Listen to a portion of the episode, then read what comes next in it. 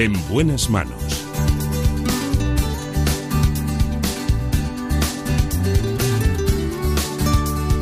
El programa de salud de Onda Cero.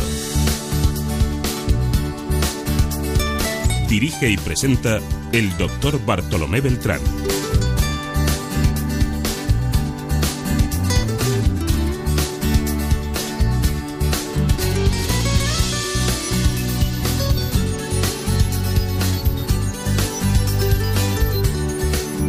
Buenos días, me alegro mucho de saludarles.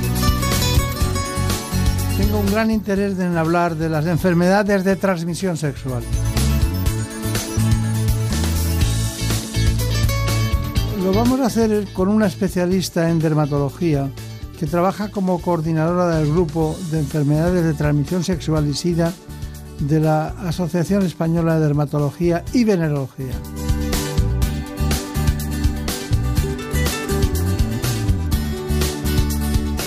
Así que no lo duden, si nos acompañan sabrán todo sobre enfermedades de transmisión sexual. En buenas manos. El programa de salud de Onda Cero. Dirige y presenta el doctor Bartolomé Beltrán.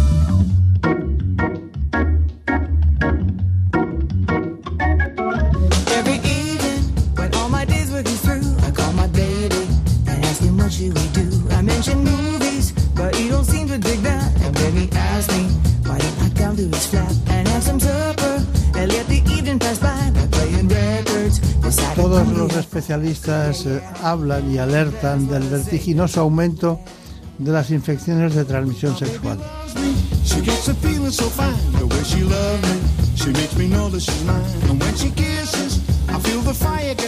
Hoy le toca contarnos este asunto a la doctora Alicia Comunión.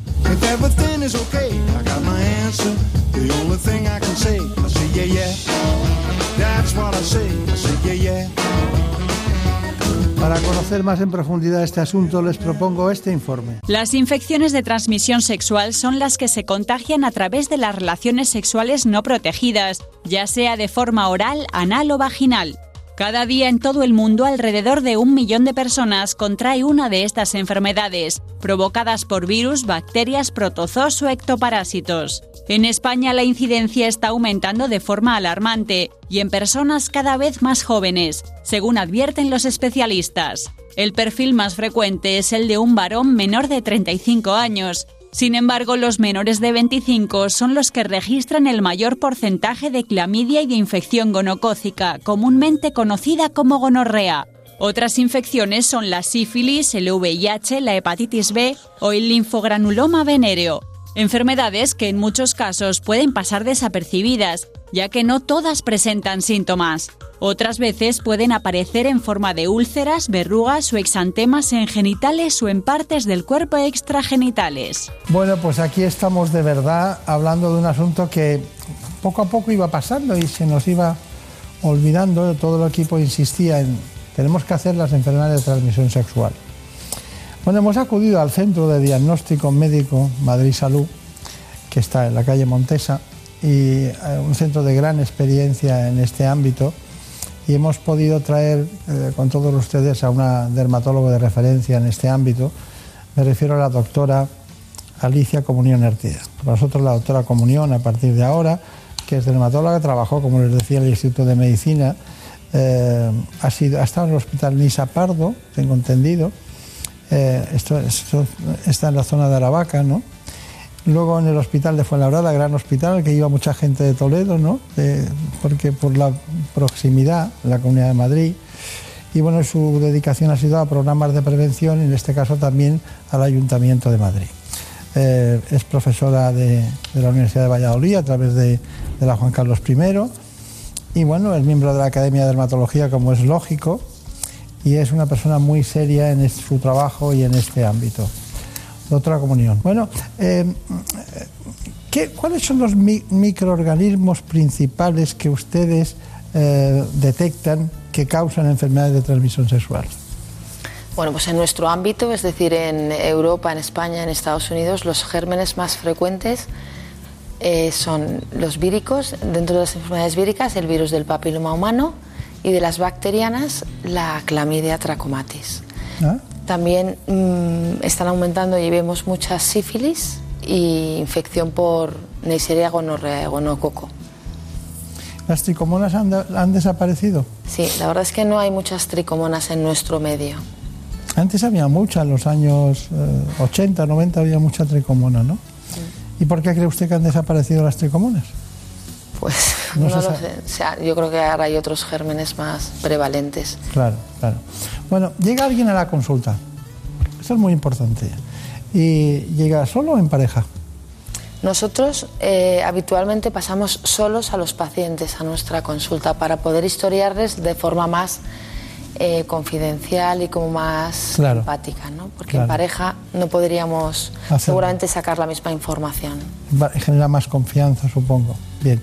¿Y qué vienen más, hombres o mujeres?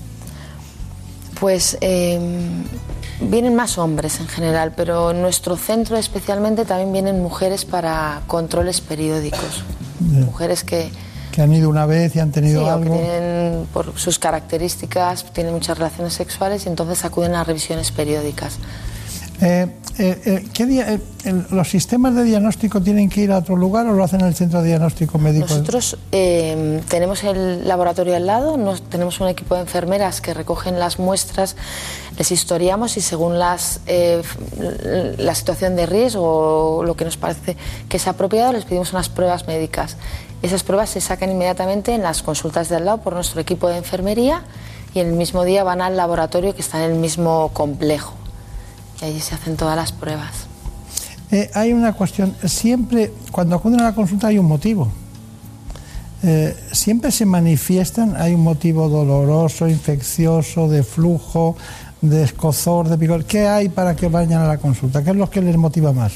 Pues eh, desgraciadamente a veces piensan que solo deben ir porque tengan síntomas y molestias y esto no es verdad porque muchas infecciones de transmisión sexual de hecho se llaman infecciones porque no producen enfermedad, no producen síntomas. Entonces realmente deben ir si tienen una situación de riesgo, no porque tengan síntomas. Eh, hay de todo, hay gente que viene pues porque tiene una pareja nueva y quiere hacerse pruebas, hay gente que viene porque tiene muchas relaciones y quiere cada seis meses ver que no tiene ninguna infección y hay gente que tiene, viene con síntomas ya para un tratamiento y para un diagnóstico mm, precoz y certero. ¿Usted cree que se provocan eh, en parejas eh, separaciones? La palabra divorcio es tan antigua que, bueno, en ese sentido, ¿no? Que se provocan situaciones de que la pareja rompe como consecuencia de determinadas informaciones que les dan ustedes. Eh, nosotros eh, realmente como somos un centro especializado, eh, nosotros ya vienen al revés, vienen normalmente gente que ha tenido un conflicto en su pareja y quieren hacerse pruebas para confirmar que no han tenido ningún contagio de nada. Nosotros mm, no, estamos muy acostumbrados a esa situación de, que te- de tener que dar una información. No, es más bien al revés y no nos metemos en ello. Nosotros simplemente hacemos un diagnóstico y ponemos un tratamiento y hacemos un consejo adaptado al paciente. Pero al pasar individualmente no entramos en esos conflictos. Pero el diagnóstico ya es una gran información, Sí. va implícita, ¿no? Entonces ustedes no se meten en los aspectos, eh, diríamos, eh, emocionales, afectivos, Bueno, a veces nos vienen, pero no intentamos Evitar. Doctora Comunión, eh, segmentos de edad más frecuentes, porque eh, uno tiene la sensación que bueno, la banda de 35 45 años son las que eh, hay pareja y niños, tal, se revisan, detectan algo y tal. Pero ¿cuál es, diríamos, en este momento la cómo se estratifica la sociedad que acude a las consultas? Bueno, la mayoría de las infecciones de transmisión sexual eh, ocurren en menores de 35 años y en menores de 25 hay una prevalencia muy importante de alguna de ellas, por ejemplo, de la clamidia. Entonces es gente en general joven. Qué curioso. Y ha aumentado mucho eso, ¿no? Sí, han, han aumentado eh, de forma exponencial. Eh, en la época del VIH bajaron muchísimo las infecciones de transmisión sexual por el miedo a esta infección. Y eso hizo que bajaran, pero desde el año 2002-2003 están, están aumentando y desde el año 2012-13 de forma exponencial. Está bien, está bien. Bueno, pues por rematar este asunto, también acudimos concretamente al Centro Médico eh, de Diagnóstico Madrid Salud, la calle Montesa, donde está la doctora Comunión y allí estuvo Javier Sanz. Habló concretamente con la doctora Concha Almonacid para hablar concretamente de diagnóstico de este asunto. Vamos con el informe que nos hizo. Hoy en día, de las 30 especies que hay que pueden causar enfermedades de transmisión sexual, consideramos 8 verdaderamente patógenas. Cuatro de ellas incurables y cuatro curables. De las cuatro curables, aquí procesamos, como muy importante, Neisseria gonorrea. Es la segunda enfermedad de transmisión sexual de importancia ahora mismo en España. La primera es Clamidia trachomatis, ¿vale? La segunda es Neisseria y es la que se procesa en este laboratorio, en las muestras en fresco, en los exudados, eh, sobre todo los superativos y en algún tipo de, de otro tipo de, muestra. Las eh, las que consideramos incurables son hepatitis, el virus de la inmunodeficiencia humana, el virus del papiloma humano y el del herpes simple. Estas enfermedades se van a tener por vida, aunque les pongamos un tratamiento y hoy en día hay tratamientos muy avanzados que pueden paliar los síntomas, ellas van a estar siempre ahí, los virus van a estar siempre ahí. Lo que necesitamos es decirle a la juventud que por favor sigan manteniendo la profilaxis adecuada para no contagiarlas porque cada vez tenemos más enfermedades en aumento. No damos abasto en los laboratorios al control de ellas y es necesario que la gente se conciencie precisamente del problema que existe en la transmisión. Si evitamos que exista una transmisión sexual, podremos prevenir este tipo de enfermedades que hoy en día es un problema muy importante en la juventud. Bueno, eh, un problema de salud pública potente, profundo, oculto, que hay que aflorar. Pero, ¿qué quería saber eh, Cristina Turiac? Eh, doctora Comunión, hay muchas dudas acerca del virus del papiloma humano. ¿Existen variantes? ¿Podríamos distinguir entre alto grado o bajo grado de riesgo? ¿Puede derivar en cáncer? Bueno, el virus del papiloma humano podría ser otro programa o dos más de lo extenso que es y lo frecuente que es. Sí, hay muchos tipos que son oncogénicos y esto se conoce hace mucho tiempo. Eh, nosotros los dermatólogos los que vemos mm, son los condilomas acuminados, que son las verrugas genitales que están producidos básicamente por el 6 y el 11, que no son oncogénicos, pero puedes tener más de uno tipo. Es tan prevalente que gran parte de la población que tiene relaciones sexuales tiene algún tipo, tampoco hay que asustarse. Y se detecta con una citología muchas veces también. Los tipos, o sea, los tipos oncogénicos pueden afectar al cuello del útero y si entonces el screening se hace por citología, además de por la vacuna. Actualmente la prevención de cáncer de cuello ha avanzado mucho por la aparición de la vacuna del virus del papiloma humano. Esa era mi siguiente pregunta, acerca de la vacuna, porque hay muchísimas dudas. Actualmente se vacunan a las niñas de 12 años. ¿Qué sucede con aquellas mujeres que nos hemos vacunado a los 26 habiendo mantenido relaciones sexuales? ¿Es igual de eficaz? ¿Es una vacuna solo de mujeres o también de hombres? Las vacunas en general deben ponerse para evitar infecciones o enfermedades. Entonces, lo mejor es a ponerlas antes de empezar a tener relaciones sexuales. Por eso, en el calendario vacunal se pone a los 12. Empezó a los 14, pero se necesitaban tres dosis y a los 12 son solo dos dosis. Y en España está financiada para mujeres, pero está la Sociedad Española de, Pediatría y Vacunas la recomiendan tanto en hombres como en mujeres antes de empezar a tener relaciones sexuales. Está bien. Aquí lo importante para ustedes es saber cómo, en qué estamos, en qué punto estamos en los tratamientos médicos. Doctora Comunión. Bueno, hay tratamientos para la mayoría de las infecciones de transmisión sexual, o sea, tampoco hay que ser que son incurables y hay guías europeas y americanas que nos marcan los tratamientos de elección en cada una de las infecciones que yo, que es lo que nosotros nos guiamos para el tratamiento, porque estas van cambiando. Entonces, por ejemplo, a lo largo de los años hay infecciones como el gonococo que ha ido cambiando porque se ha ido haciendo resistente a tratamientos y este es el germen que más problemas tenemos en el tratamiento. De hecho, muchas noticias en Inglaterra, en Reino Unido, aparecen resistencias.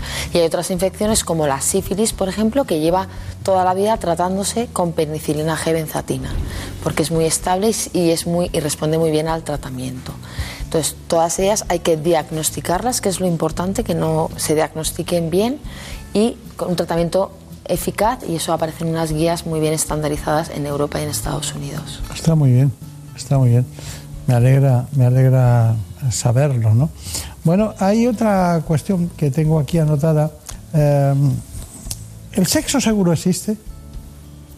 Sí. Por supuesto, el sexo seguro existe. De hecho, cuando han dicho el tabaco mata, el tabaco es malo, pero el sexo en sí no es malo. O sea que el sexo es, una- es normal en la gente y por supuesto que hay sexo seguro. Y se debe eh, abocar a esto. Eh, yo creo que es multifactorial. No se sabe por qué la gente ya no tiene miedo a las infecciones de transmisión sexual y de hecho no es que no tenga miedo, es que no las conocen. Que eso es lo peor, ¿no? Que te llega a la consulta una chica de 16 o un chico de 17 años con una infección y que digan, ¿pero esto qué es? Entonces, eh, el sexo seguro existe y se debe pues educar a la gente, a los profesionales, a los niños, a los adolescentes, a los padres, para que se sepa qué infecciones hay, cómo prevenirlas y cómo hacer un sexo sano y seguro. Claro. Eh, tendrá que ver mucho el preservativo con esto, ¿no? Desde luego, el preservativo es el método mm, más eficaz para evitar las infecciones de transmisión sexual. ¿Y usted no cree que los jóvenes eh, tienen, eh, así como las personas que van más planificadas en su vida y tal, lo, lo pueden utilizar, que los jóvenes pasan bastante de- del preservativo? Bueno, ser joven significa pues que piensas que no te va a tocar las cosas, ¿no? Y parte de pues no te va no te va a afectar ninguna infección o ninguna enfermedad, pero los jóvenes si se concienciaran bien, yo creo que es una edad muy buena para usar preservativo. De hecho, las eh, an- an- antes de, de- de hace unos 20, 15, 20 años la gente utilizaba de forma mu- muy constante el preservativo. Pero es verdad que se ha abandonado, se ha abandonado por jóvenes y por no tan jóvenes, en general por la población general. ¿Y la transmisión de madre a hijo del virus de- de- del VIH, usted eh, qué piensa de eso? ¿Se, se siguen viendo casos? Bueno, afortunadamente en España, es- es que en África se ven muchos casos, pero en España el VIH es una infección actualmente que tiene tratamiento, que se puede controlar, se- los pacientes están muy bien e incluso se pueden tener hijos. sí. Claro. ¿Le llegan casos de hepatitis? Sí, nosotros eh, afortunadamente la hepatitis de transmisión sexual es la hepatitis B, la puramente de transmisión sexual, y los jóvenes desde hace 30 31 años se vacunan desde el nacimiento, están vacunados de hepatitis B en España. Y luego hay otros dos tipos de hepatitis que vemos, la hepatitis A, que es la de transmisión fecal oral, que en España hay muy poca prevalencia ya de hepatitis A, pero entre chicos sí que vemos brotes de hepatitis A. Y la hepatitis C, que es por vía sanguínea, que se transmite, exactamente la vemos en chicos que tienen sexo con chicos y en consumo de drogas también. Ahora mismo la están viendo personas que bueno, nos llaman después o ponen mensajes desde México, desde Chile, Argentina y en toda España. ¿no? Entonces, eh, y usted es dermatólogo, ¿qué recomendación haría? ¿A quién debe ir? ¿Alguien que tenga un problema de o piense que puede tener un problema de una enfermedad de transmisión sexual?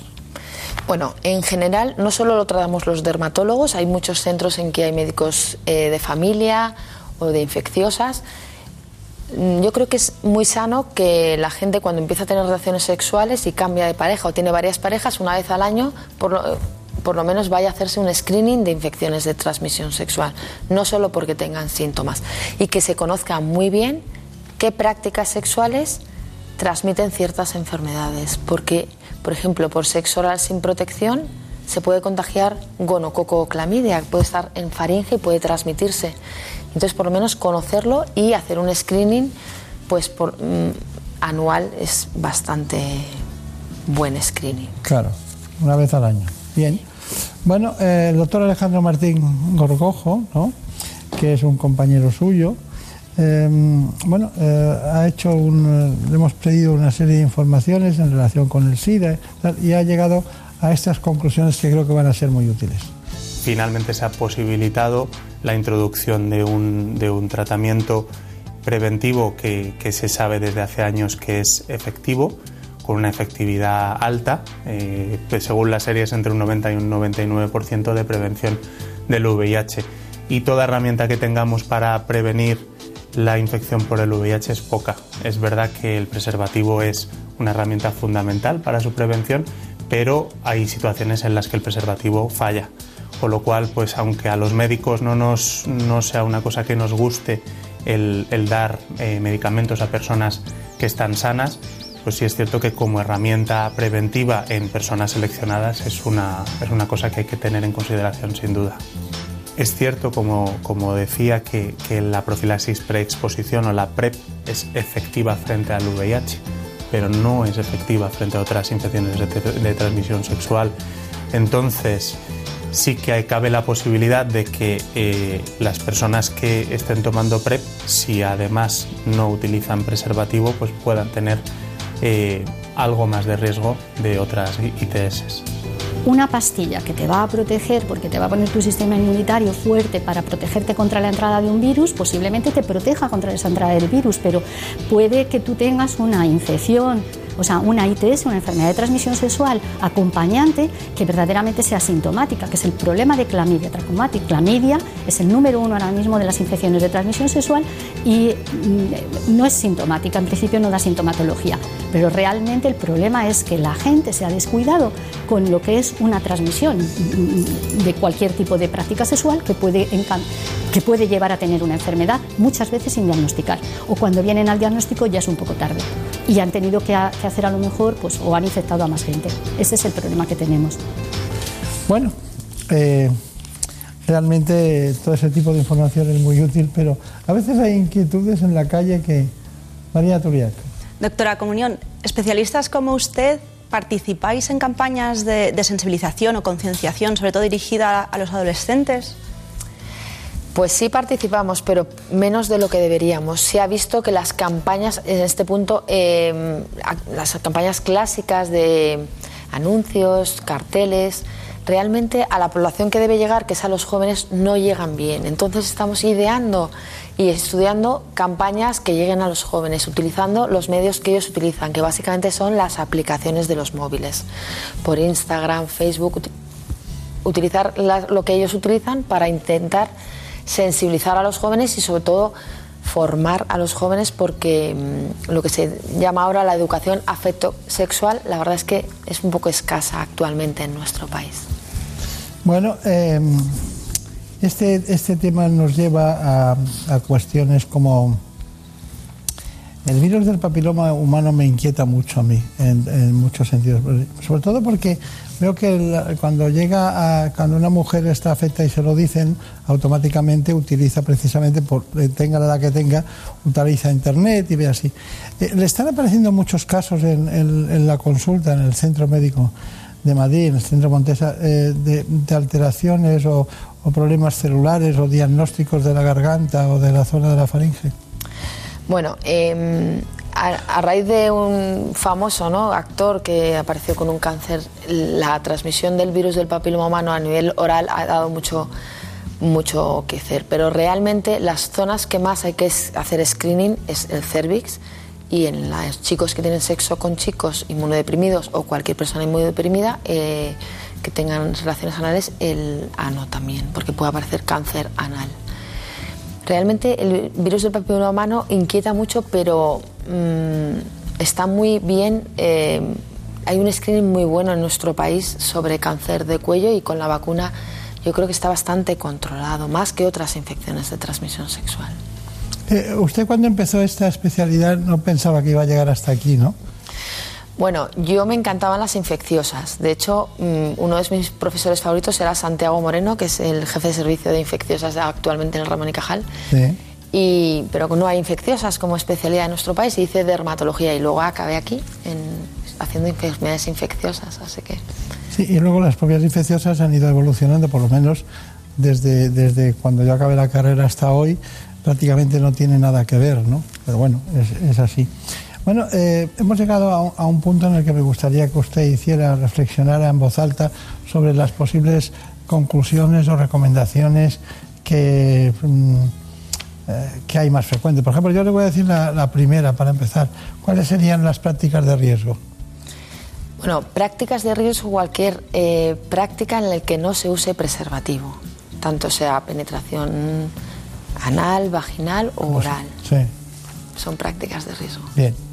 Conclusiones. Por otro lado, eh, yo creo que es muy importante conocer qué infecciones de transmisión sexual hay en nuestro medio, estar sensibilizados y saber cómo se transmiten, que algunas son asintomáticas, como la clamidia, y si no se diagnostican, pues con el tiempo pueden producir problemas en el aparato reproductor, como se ha dicho, importantes sobre todo en las chicas, y que son de diagnóstico sencillo si se piensa en ellas y si se hace en la prueba específica con lo cual es importante, ante una situación de riesgo, acudir a su médico o a un centro especializado para hacer un diagnóstico y un tratamiento eficaz y poder curarlas.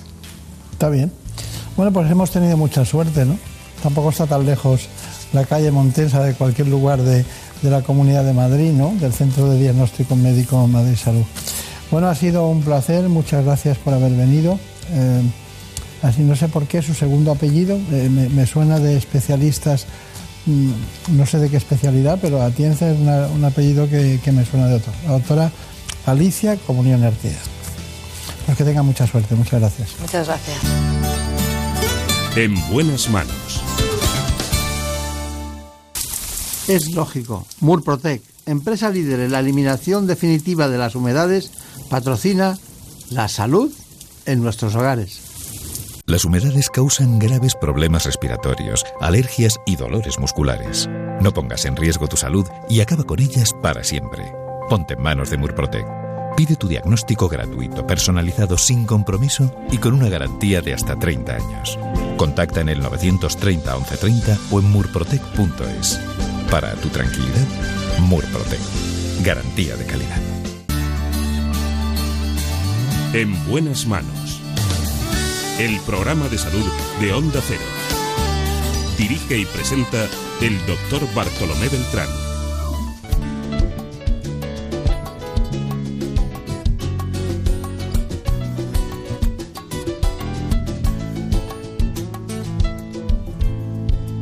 Me ha dicho la luna que tú no la miras cuando te persigue por la callejuela que tú te paras en otra ventana y que entre sus hierros tú metes la cara. Me ha dicho la luna que ya no la mira cuando te ilumina le vuelves la cara. Me ha dicho la luna que si no la miras contigo se enfada. Vamos a hablar de una de las cuestiones que generan más dolor y más inflamación en el organismo. Me refiero a la artritis reumatoide. Se trata de una enfermedad autoinmune, sistémica y crónica. Provoca, como les decía, dolor e inflamación en las articulaciones.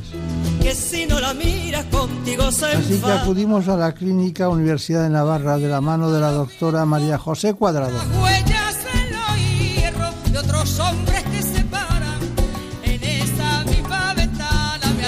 la luna que si no la mira contigo se enfada. Ay, con la luna, que se enfada la luna. Tú no la miras cuando te persigue por la callejuela. Me ha dicho la luna que venga a avisarme si en esa ventana tú vuelves a pararte. Que si tú te paras en esa ventana y que entre los hierros tú metes la cara. Nosotros nos detenemos en un informe en el que damos las coordenadas de este proceso. Artritis reumatoide. Una enfermedad inflamatoria crónica de origen desconocido y de base autoinmune. Es la más incapacitante de las enfermedades reumáticas y puede provocar invalidez progresiva. De hecho, si no se controla, acaba dañando los huesos, ligamentos y tendones de las articulaciones hasta deformarlas. E incluso puede afectar a otros órganos internos como el corazón, el pulmón o el riñón. Produce dolor, hinchazón, enrojecimiento, rigidez matutina y aumento de la temperatura de las articulaciones, principalmente en manos y muñecas, aunque también afecta a los pies, codos, caderas, rodillas, hombros y tobillos. En España, 300.000 personas padecen esta enfermedad y cada año aparecen 20.000 nuevos casos, sobre todo en mujeres entre 45 y 55 años. Las terapias biológicas son el gran avance de las dos últimas décadas, pero la detección precoz sigue siendo muy importante para un buen control de esta enfermedad. En la actualidad, solo una de cada tres personas con artritis sabe manejar bien su enfermedad. Bueno, no es un asunto menor, estamos hablando precisamente de que las enfermedades reumáticas son la, principal causa de discapacidad laboral. Existen más de 200 enfermedades reumáticas diferentes, aunque básicamente estamos, las dividimos en degenerativas, metabólicas y también inflamatorias. Eh, en España unos 11 millones de, personas sufren alguna enfermedad reumática. Bueno, está con nosotros de nuevo en este día tan especial porque, claro, hay que reclamar la aportación de los mejores en cada uno de los ámbitos. Eh, especialista en reumatología, estuvo aquí con el lupus eritematoso en otra ocasión. Eh, bueno, el lupus fue desbrozado perfectamente y ahora queremos que nos hable de artritis reumatoide. Doctora Cuadrado, bueno, ¿qué me dice de la artritis? Yo digo, artritis reumatoide, ¿usted qué dice? Artritis reumatoide, enfermedad inflamatoria muy frecuente, casi un 1%, y muy agresiva con las articulaciones si no se trata. Produce eh, deterioro del hueso y deformaciones. Si no se trata, puede ser muy invalidante. ¿Cuándo debuta un artritis reumatoide? ¿Cuándo?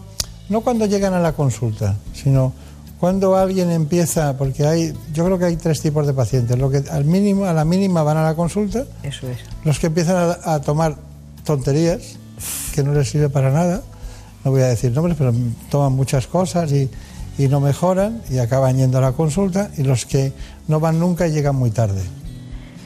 Yo creo que cada vez más la gente es consciente de que cuando hay inflamación por las campañas que se han hecho de divulgación, y usted en esto ha contribuido muchísimo, eh, que cuando hay inflamación y dolor hay que ir al médico. La artritis reumatoide, de todas maneras, como todas las la artritis inflamatorias, duelen mucho por la noche y perturban mucho el descanso nocturno, con lo cual el paciente, aunque solo sea, aunque no sepa la gravedad de la enfermedad, pero aunque solo sea para buscar alivio del dolor, sí que va al médico.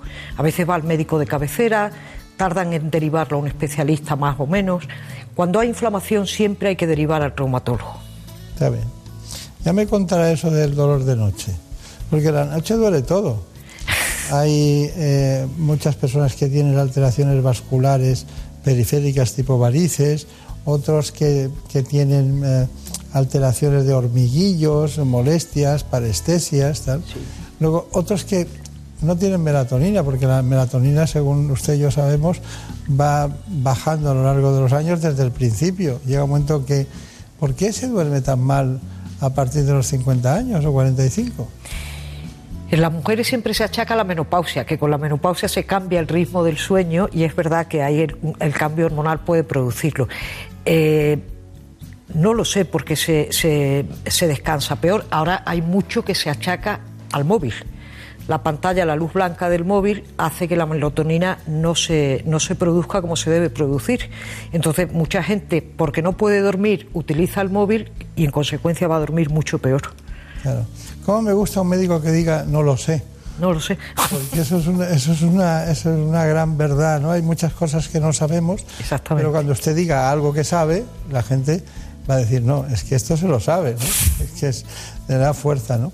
Eh, De, de cada 100 personas que acuden a su consulta, ¿cuántas, cuántas tienen artritis reumatoide? Aprox. Aproximadamente yo diría que de un 5 a un 7% estamos viendo con artritis reumatoide. No sé si es que consultan antes que por otras patologías, pero yo estoy viendo con más frecuencia de lo que esperaba. Su voz me recuerda a Granada. Soy de Córdoba. No quedamos lejos. No quedamos lejos, pero est- estuvo en Granada, ¿no? En Málaga. En Málaga es donde estuve. No se llevan muy bien los malagueños y los, y los, y los granadinos, ¿no? No, no se llevan bien. Tampoco los cordobeses con los sevillanos. Tampoco, tampoco. Siempre hay rivalidad. Sí, y, y- y el AVE también les ha causado muchos problemas a ustedes atávicamente, ahora no. Ahora no. Ya, Ahora no. ya tienen ave en Granada. Los de Granada estaban hartos de, de que fuera por Sevilla, ¿no? Así Está es. bien eso. María Turiac, que hay ¿Qué diferencia hay entre artrosis y artritis, doctora?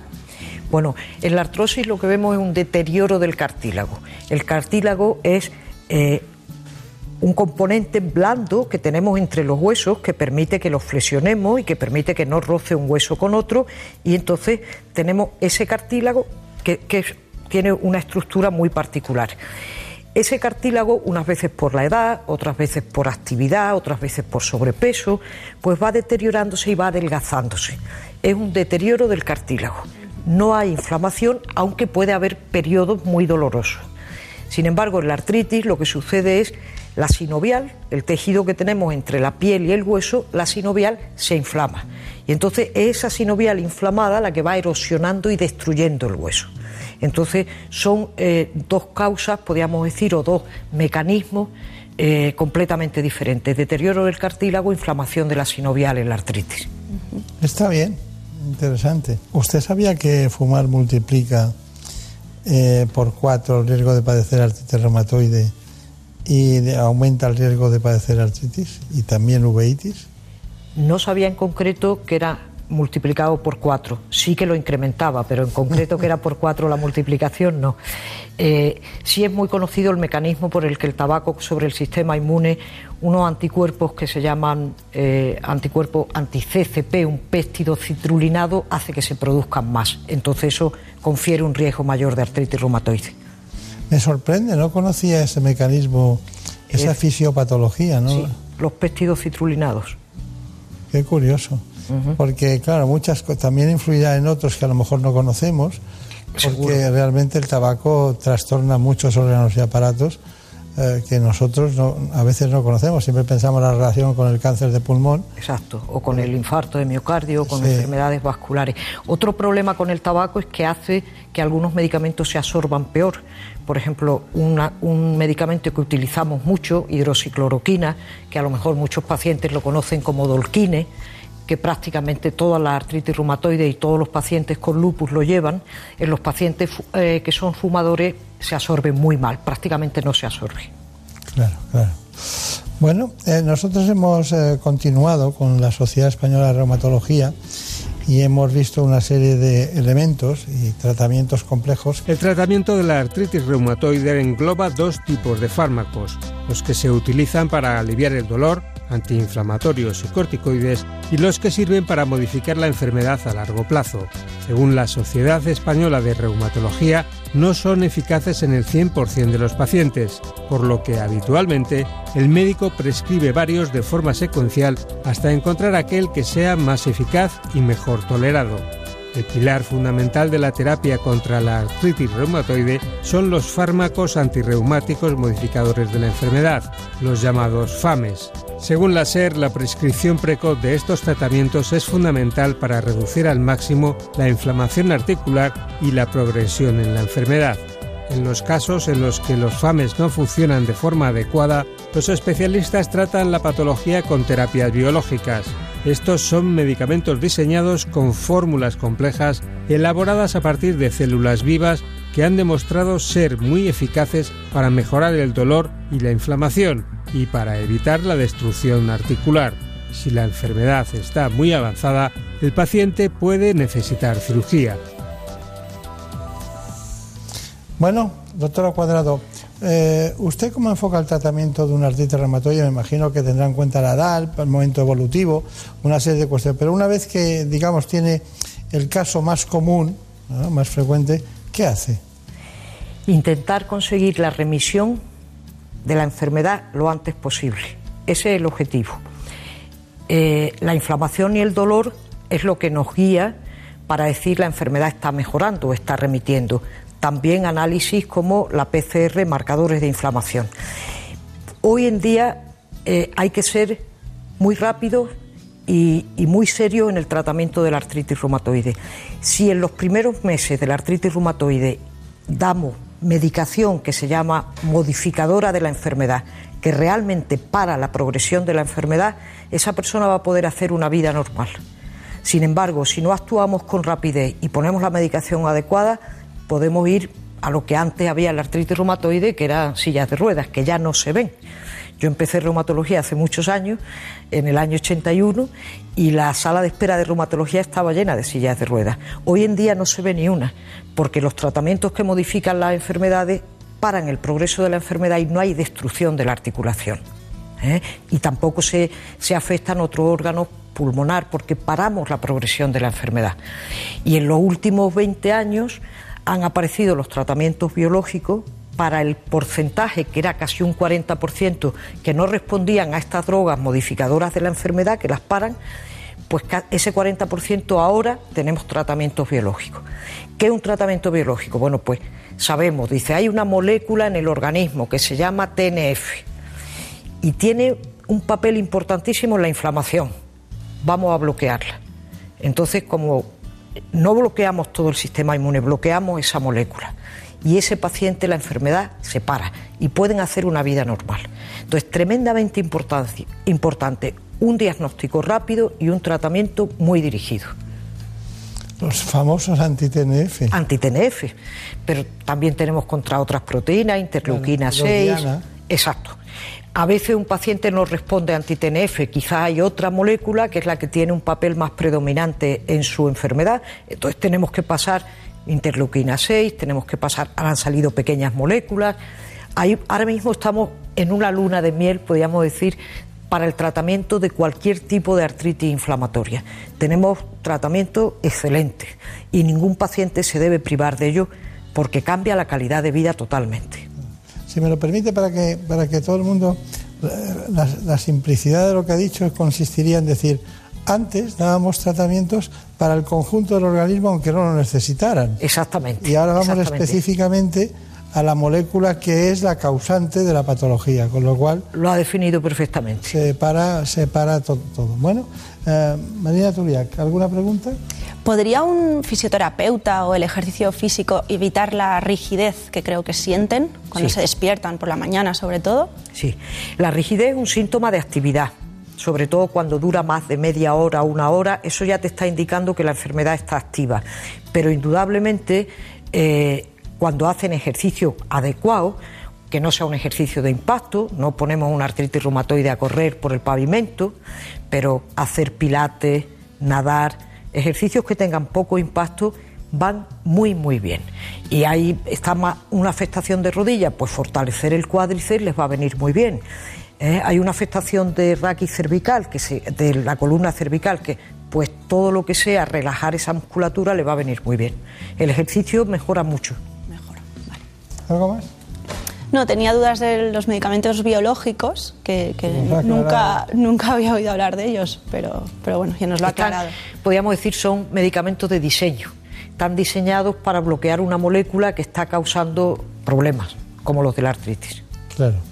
Bueno, hay una artritis que llamamos idiopática de causa desconocida, que se da, que llamamos infanto juvenil, ¿no? Sí. Eh, Elena Fernández Puyol ha preparado un informe, luego lo matizamos sobre este asunto. Muy bien. Es común atribuir enfermedades reumáticas a personas mayores. Sin embargo, al menos uno de cada mil niños padece alguna de estas patologías. Son enfermedades que no solo pueden tener graves consecuencias físicas, sino que además muchos de estos niños y sus familias pueden verse afectados a nivel psicológico, ya que son comunes las ausencias escolares y las limitaciones a la hora de realizar actividades propias de su edad. Los expertos insisten en la importancia de un diagnóstico y un tratamiento tempranos para controlar los síntomas y sus complicaciones asociadas y lograr así una buena calidad de vida y evitar discapacidad en el futuro. Existe una gran cantidad de enfermedades de este tipo, pero la más común en la infancia es la artritis idiopática juvenil, que engloba diversas formas de artritis de causa desconocida. Se caracteriza por causar inflamación persistente en las articulaciones y sus síntomas son el dolor, la inflamación y la limitación del movimiento. Bueno, ¿qué, qué matizaciones hacemos? Decir que aunque sea menos frecuente que la artritis reumatoide en adultos, es mm, tremendamente importante porque puede eh, tener un impacto enorme en el desarrollo del niño. Entonces, si en el adulto es importante reconocerla tempranamente, en el niño también. Y yo les diría a lo mejor a los padres que muchas veces hablamos siempre mucho de dolores del crecimiento. Vamos a mirar un poquito al niño, no sea que esa cojera transitoria o no sea que esa hinchazón en la rodilla dado un golpe, estemos dejando pasar una artritis que haya que tratar de forma precoz. Sí, es curioso, pero eso de, de intentar calmar los ánimos y que los abuelos estén tranquilos, que este niño parece que cojea, y Sí. no, es que está creciendo, o lo Eso dicen unos u otros, ¿no? Y, y da lugar a, a un enlentecimiento en la posibilidad de estar ante el especialista. Exacto, sobre todo si ven hinchazón, aumento de tamaño en las articulaciones o, como usted ha dicho ahora, una cojera, ese niño hay que verlo. ¿Y, y- y usted qué hace en esos casos? Porque claro, debe ser distinto el enfoque terapéutico, ¿no? No, el enfoque terapéutico es igual de, podríamos decir, eh, agresivo o, profundo, como queríamos, eh, queramos decirlo, que en los adultos, incluso más. En el adulto, por ejemplo, eh, algunas veces se ponen corticoides que son más rápidos que los demás fármacos. El niño evitamos darle porque el corticoide va a incidir con el, con el crecimiento, si se mantiene va a retrasar el desarrollo sexual del niño, la pubertad.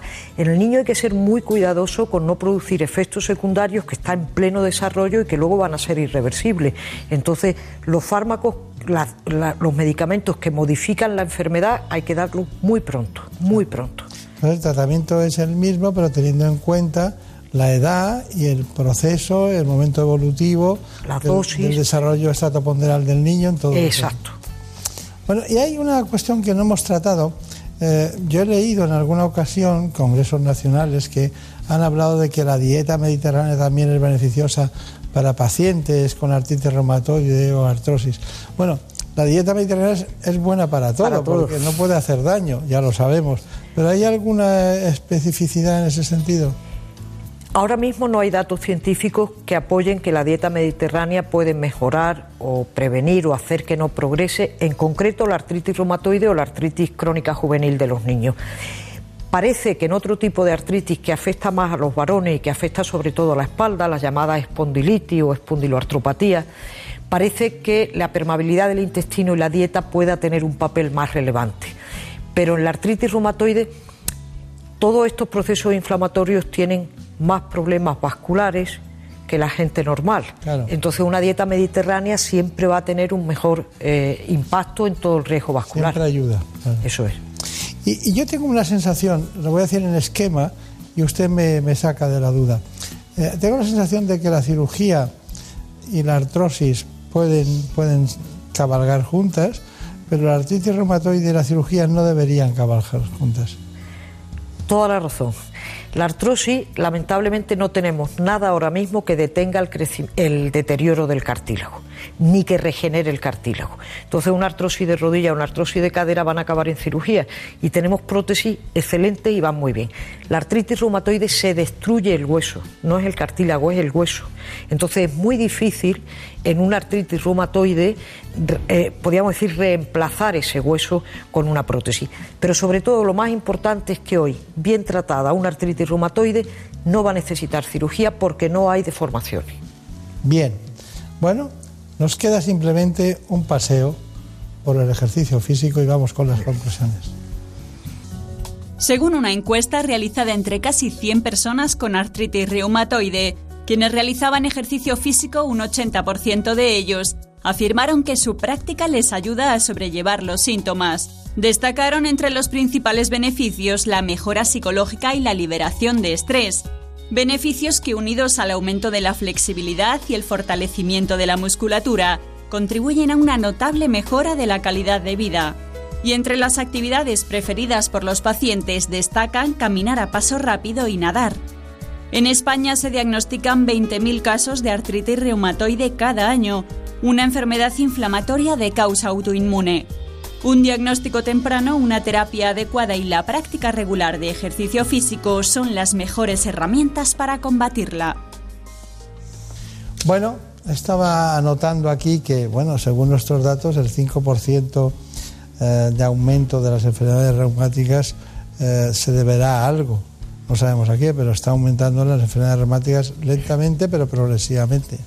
Y luego que constituyen un problema sanitario muy importante, muy importante por el, el gasto que supone para las arcas de la, de la seguridad social sí. y del conjunto de los ciudadanos. Los eh, medicamentos biológicos han venido a resolver y a mejorar enormemente la vida de los pacientes, pero también son enormemente caros. Yo siempre digo que todo empezando por los médicos y terminando por el último español, tenemos que sacar la seguridad social adelante todos. Y en eso tenemos que ser muy conscientes de lo que prescribimos, para qué y de lo que exigimos y para qué. Claro, claro, claro. Bueno, solo me queda sobre artritis reumatoide que me haga unas conclusiones para que no las olvidemos. Ya no estamos, ya hemos pasado la consulta con usted, no somos niños, no, la infanto juvenil la dejamos aparte, ya la hemos matizado, pero alguien afecto a artritis reumatoide, ¿qué les podría decir? Si alguien sospecha que tiene una artritis reumatoide, que le va a dar unos síntomas muy característicos, inflamación, articulaciones de las manos, muchas veces de los pies, simétrica, inflamación en articulaciones, consultar un especialista lo antes posible. Como siempre, entender la enfermedad y entender el tratamiento. Cuando la enfermedad y el tratamiento se entienden, la mitad de los problemas están resueltos. Y como he dicho otras veces, ser muy estricto en el cumplimiento del tratamiento. La artritis reumatoide hoy no tiene por qué limitarle su vida. Está bien. Bueno, pues eh, es muy fácil. Es muy fácil hablar con usted, no solo en directo aquí en el programa, sino se acerca uno a la Clínica de la Universidad de Navarra y le puede contar lo mismo de otra manera como paciente. Y yo estoy seguro, porque hay veces que lo ves, ¿no? que hay eh, especialistas, muchos especialistas, que, que pueden no curarte. Pero los que vienen a este programa nunca te van a hacer daño. Y usted es uno de ellos. Muchas gracias. Muchas gracias. En buenas manos. El programa de salud de Onda Cero. Dirige y presenta el doctor Bartolomé Beltrán.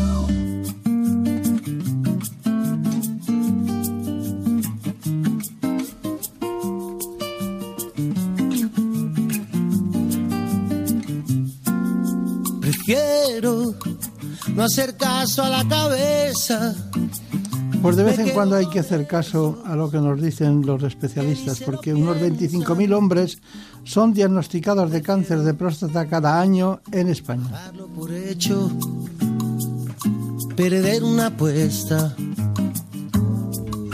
Prefiero olvidar a no haber querido caer en la trampa.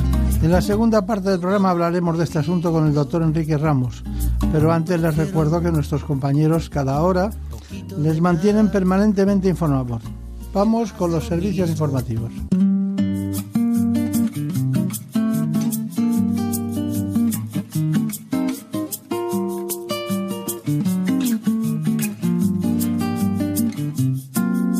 Prefiero no hacer caso a la cabeza. Me quedo con esos que ni se lo piensan. Prefiero a darlo por hecho, perder una apuesta. Prefiero olvidar a no haber querido caer en la trampa de un amor prohibido. Prefiero poquito de nada que más de lo mismo. Mil veces prefiero a todos aquellos que son como niños. Mil veces prefiero que pierdan los buenos, que ganen los indios. Mil veces prefiero a todos aquellos que son como niños. Mil veces prefiero que pierdan los buenos, que ganen los indios. Prefiero dejar la luz apagada, dormir en el lado que da la ventana. Prefiero un asiento volando que un as en la manga. Prefiero creer es cuestión de tiempo, que lo que se sueña se acaba cumpliendo.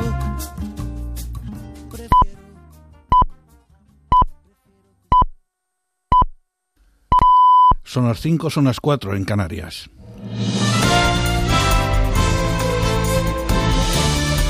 Noticias en Onda Cero.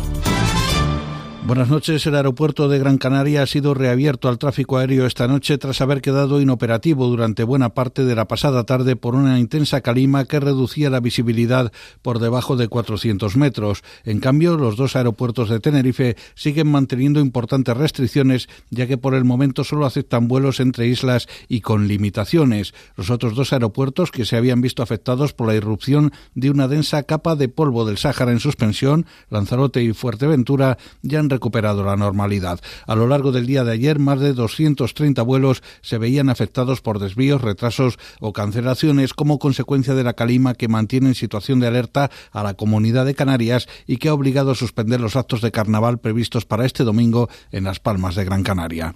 Y seguimos en Canarias porque el incendio forestal declarado la pasada tarde en el entorno de la localidad de Tasarte, en el municipio de la Aldea, en Gran Canaria, ha quemado ya varias casas y unas 240 hectáreas de terreno. Los servicios de emergencia han dado prioridad a frenar el avance de las llamas hacia esa población, en la que están censadas 534 personas, y hacia el núcleo de Tasartico, donde viven otros, 30, otros 74 vecinos, en una tarea en la que están recibiendo el apoyo de la Unidad Militar de Emergencias, que ha conseguido controlar el 90% del perímetro del incendio.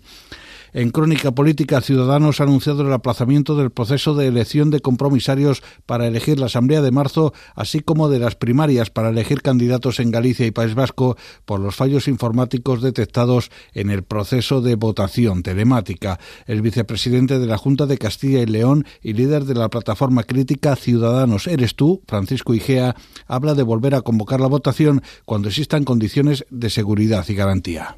La votación evidentemente debería de suspenderse y volver a convocarse con condiciones de seguridad y de garantía. En ningún país del mundo se mantienen suspendidas las votaciones durante 12 horas y se continúa.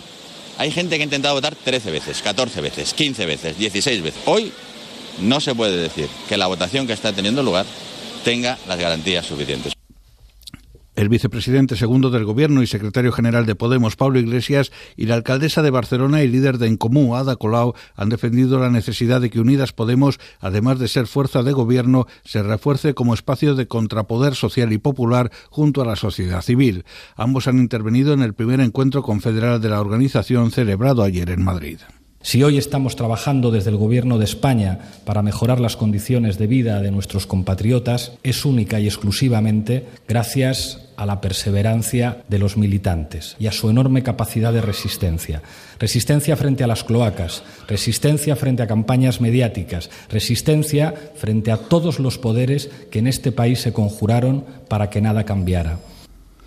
El vicepresidente segundo del Gobierno, Pablo, perdón, la vicesecretaria general y portavoz socialista en el Congreso, Adriana Lastra, ha criticado al Partido Popular por estar desorientado al externalizar su programa en hacer y decir todo lo que hace y dice la ultraderecha. Durante la inauguración de la Escuela de Invierno de Juventudes Socialistas en la sede de Ferraz, Lastra ha asegurado que el único proyecto para España del Partido Popular es atacar al gobierno progresista. Y por eso me preocupa ver a un Partido Popular desorientado, desnortado, sin más proyecto para España que atacar al gobierno, al gobierno progresista, y que ha externalizado su programa en hacer y decir todo lo que hace y dice la ultraderecha lo que hacen y dicen los fascistas, lo que hace y dice Vox. El primer ministro de Italia, Giuseppe Conte, ha anunciado un decreto para la contención de epidemias que restringirá la entrada y la salida en las zonas afectadas por el coronavirus después de que el director de la Agencia de Protección Civil de Italia, Angelo Borrelli, elevara a 76 el número de casos confirmados en el país. En este nuevo balance se incluyen los dos fallecidos por la enfermedad, la última, una mujer de Lombardía que registra la mayor parte de los casos detectados hasta ahora, y el senador norteamericano Bernie Sanders se ha convertido en el gran vencedor del caucus de Nevada al abrir brecha con sus rivales demócratas en la carrera hacia la nominación de su partido, al conseguir casi la mitad de los votos con el 22% escrutado. Según datos de los medios estadounidenses, el 53% de los latinos de Nevada han votado por Sanders, especialmente por sus iniciativas a nivel de salud, economía e inmigración. Ok, yo voté por Bernie Sanders para una mejor educación para los muchachos y el sistema de salud, inmigración, todos los niños que están en la, en la, en la, en la frontera, muchos que mueren, no son atendidos y no los tratan como seres humanos. Más noticias dentro de una hora y en ondacero.es. Síguenos por internet en ondacero.es.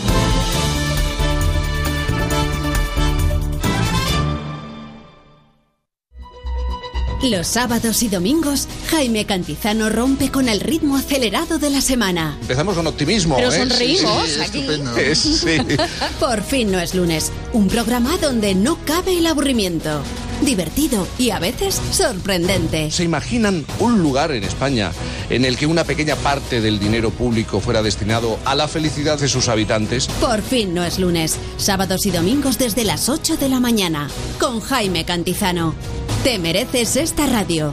Onda Cero, tu radio.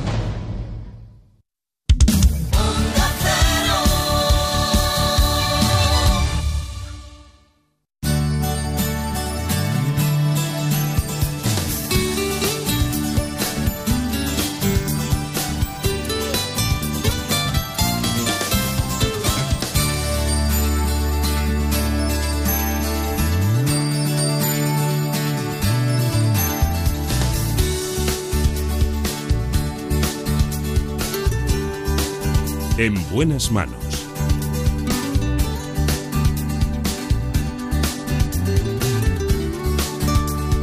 El programa de salud de Onda Cero. Dirige y presenta el doctor Bartolomé Beltrán.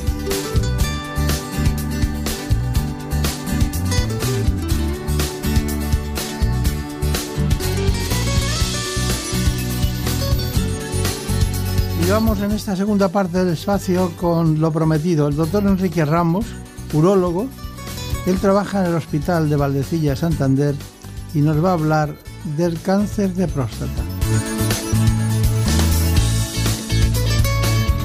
Porque unos 25.000 hombres son diagnosticados de cáncer de próstata cada año en España. En buenas manos. El programa de salud de Onda Cero. Dirige y presenta el doctor Bartolomé Beltrán.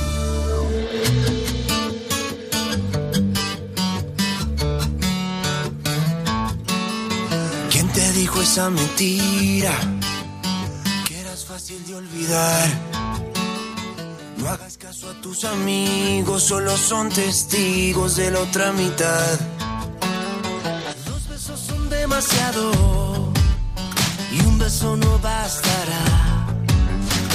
aunque adviertan al soldado, si está enamorado, en guerra morirá.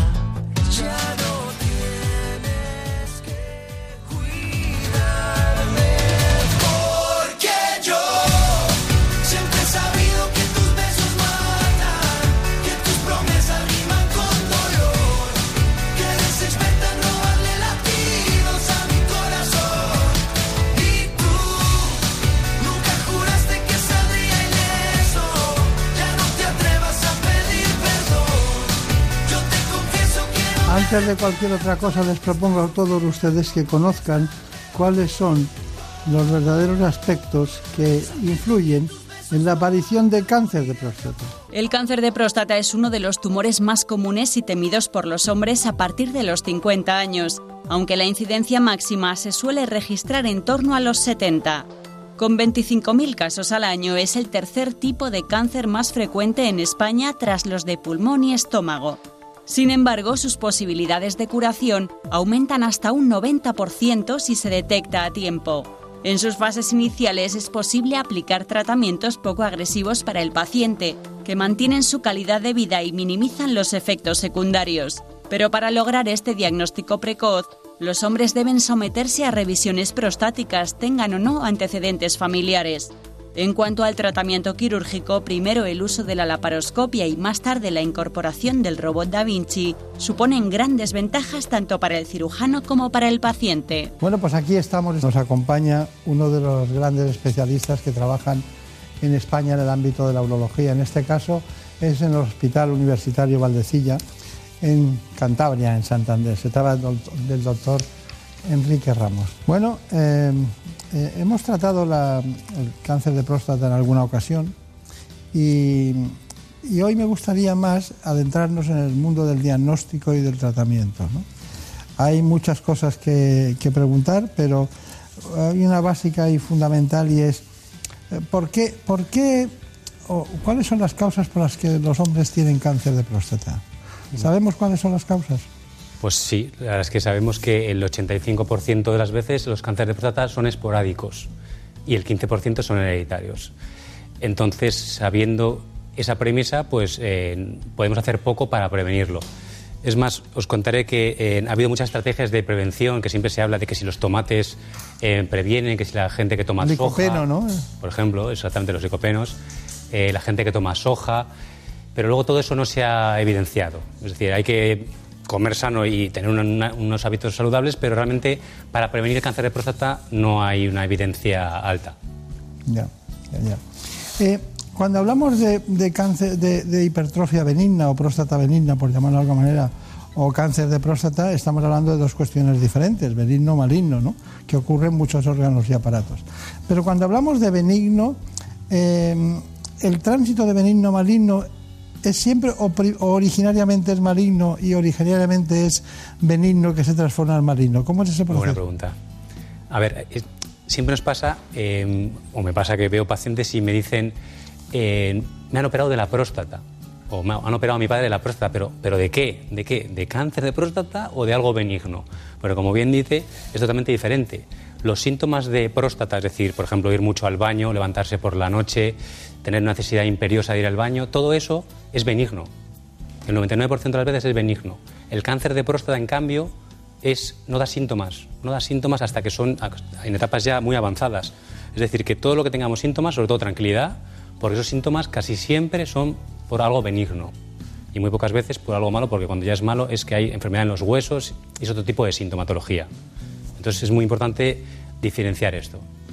Vamos con el benigno. Eh, porque quiero pasarlo muy rápidamente, porque bueno, ya sabemos que si da síntomas puede ser en el 99% de los casos benigno, eh, que si no los da es silencioso y de repente tenemos una, eh, lo que sea, hay sangre en la orina o una molestia que no se puede tratar o que no, o que no se acaba nunca y, y acuden y resulta que hacen ustedes una serie de procesos de diagnóstico y llegan a la conclusión de que es cáncer. Eh, mm, Dicho esto, hay- ustedes hacen un test que, se- según mis datos, llaman eh, test internacional, eh, un test que, que debe ser un test que es transnacional en todos los países, lo tienen por costumbre, una ecografía y una flujometría. ¿Me puede diferenciar las cosas? En un paciente cuando viene a la consulta, habitualmente viene no porque no se encuentre ningún síntoma, sino porque tiene sintomatología, como estamos diciendo. Entonces ese paciente viene contando síntomas.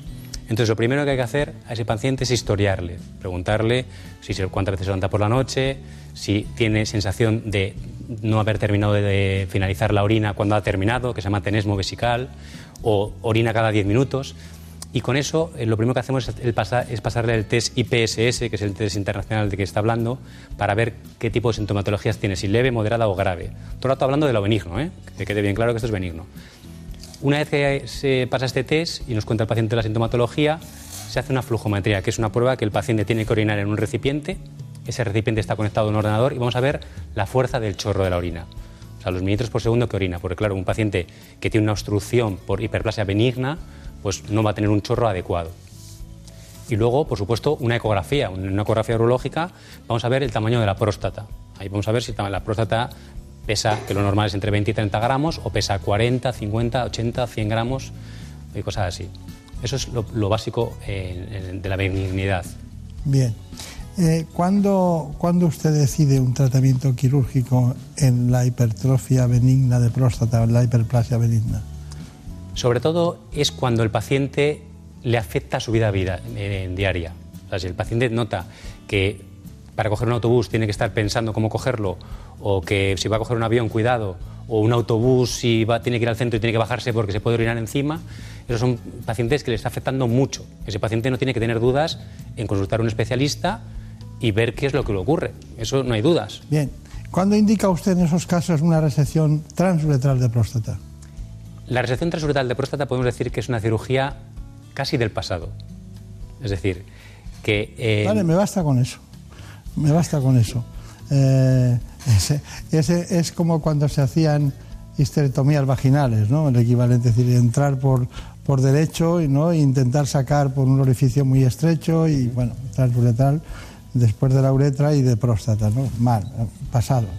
¿Y cuando hacen una adenomectomía abierta? Casi nunca. Casi nunca. eh, yo, yo es que hago mucha cirugía laparoscópica y me enviación, Y entonces... luego hace, lo que sí hace es lo mismo, pero por la- vía laparoscópica. Eso es. Bien. Y luego tenemos, eh, ustedes llaman el vapor de agua, el rezum. ¿En qué consiste? ¿Lo hace usted? Sí.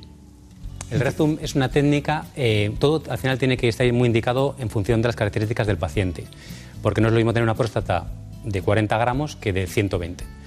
Entonces, el Rezum es una técnica muy cómoda, que es novedosa, lleva como 5 años en, en Estados Unidos y hace poco ha llegado a España, y es una técnica novedosa porque lo que hace es inyectar vapor de agua en la próstata.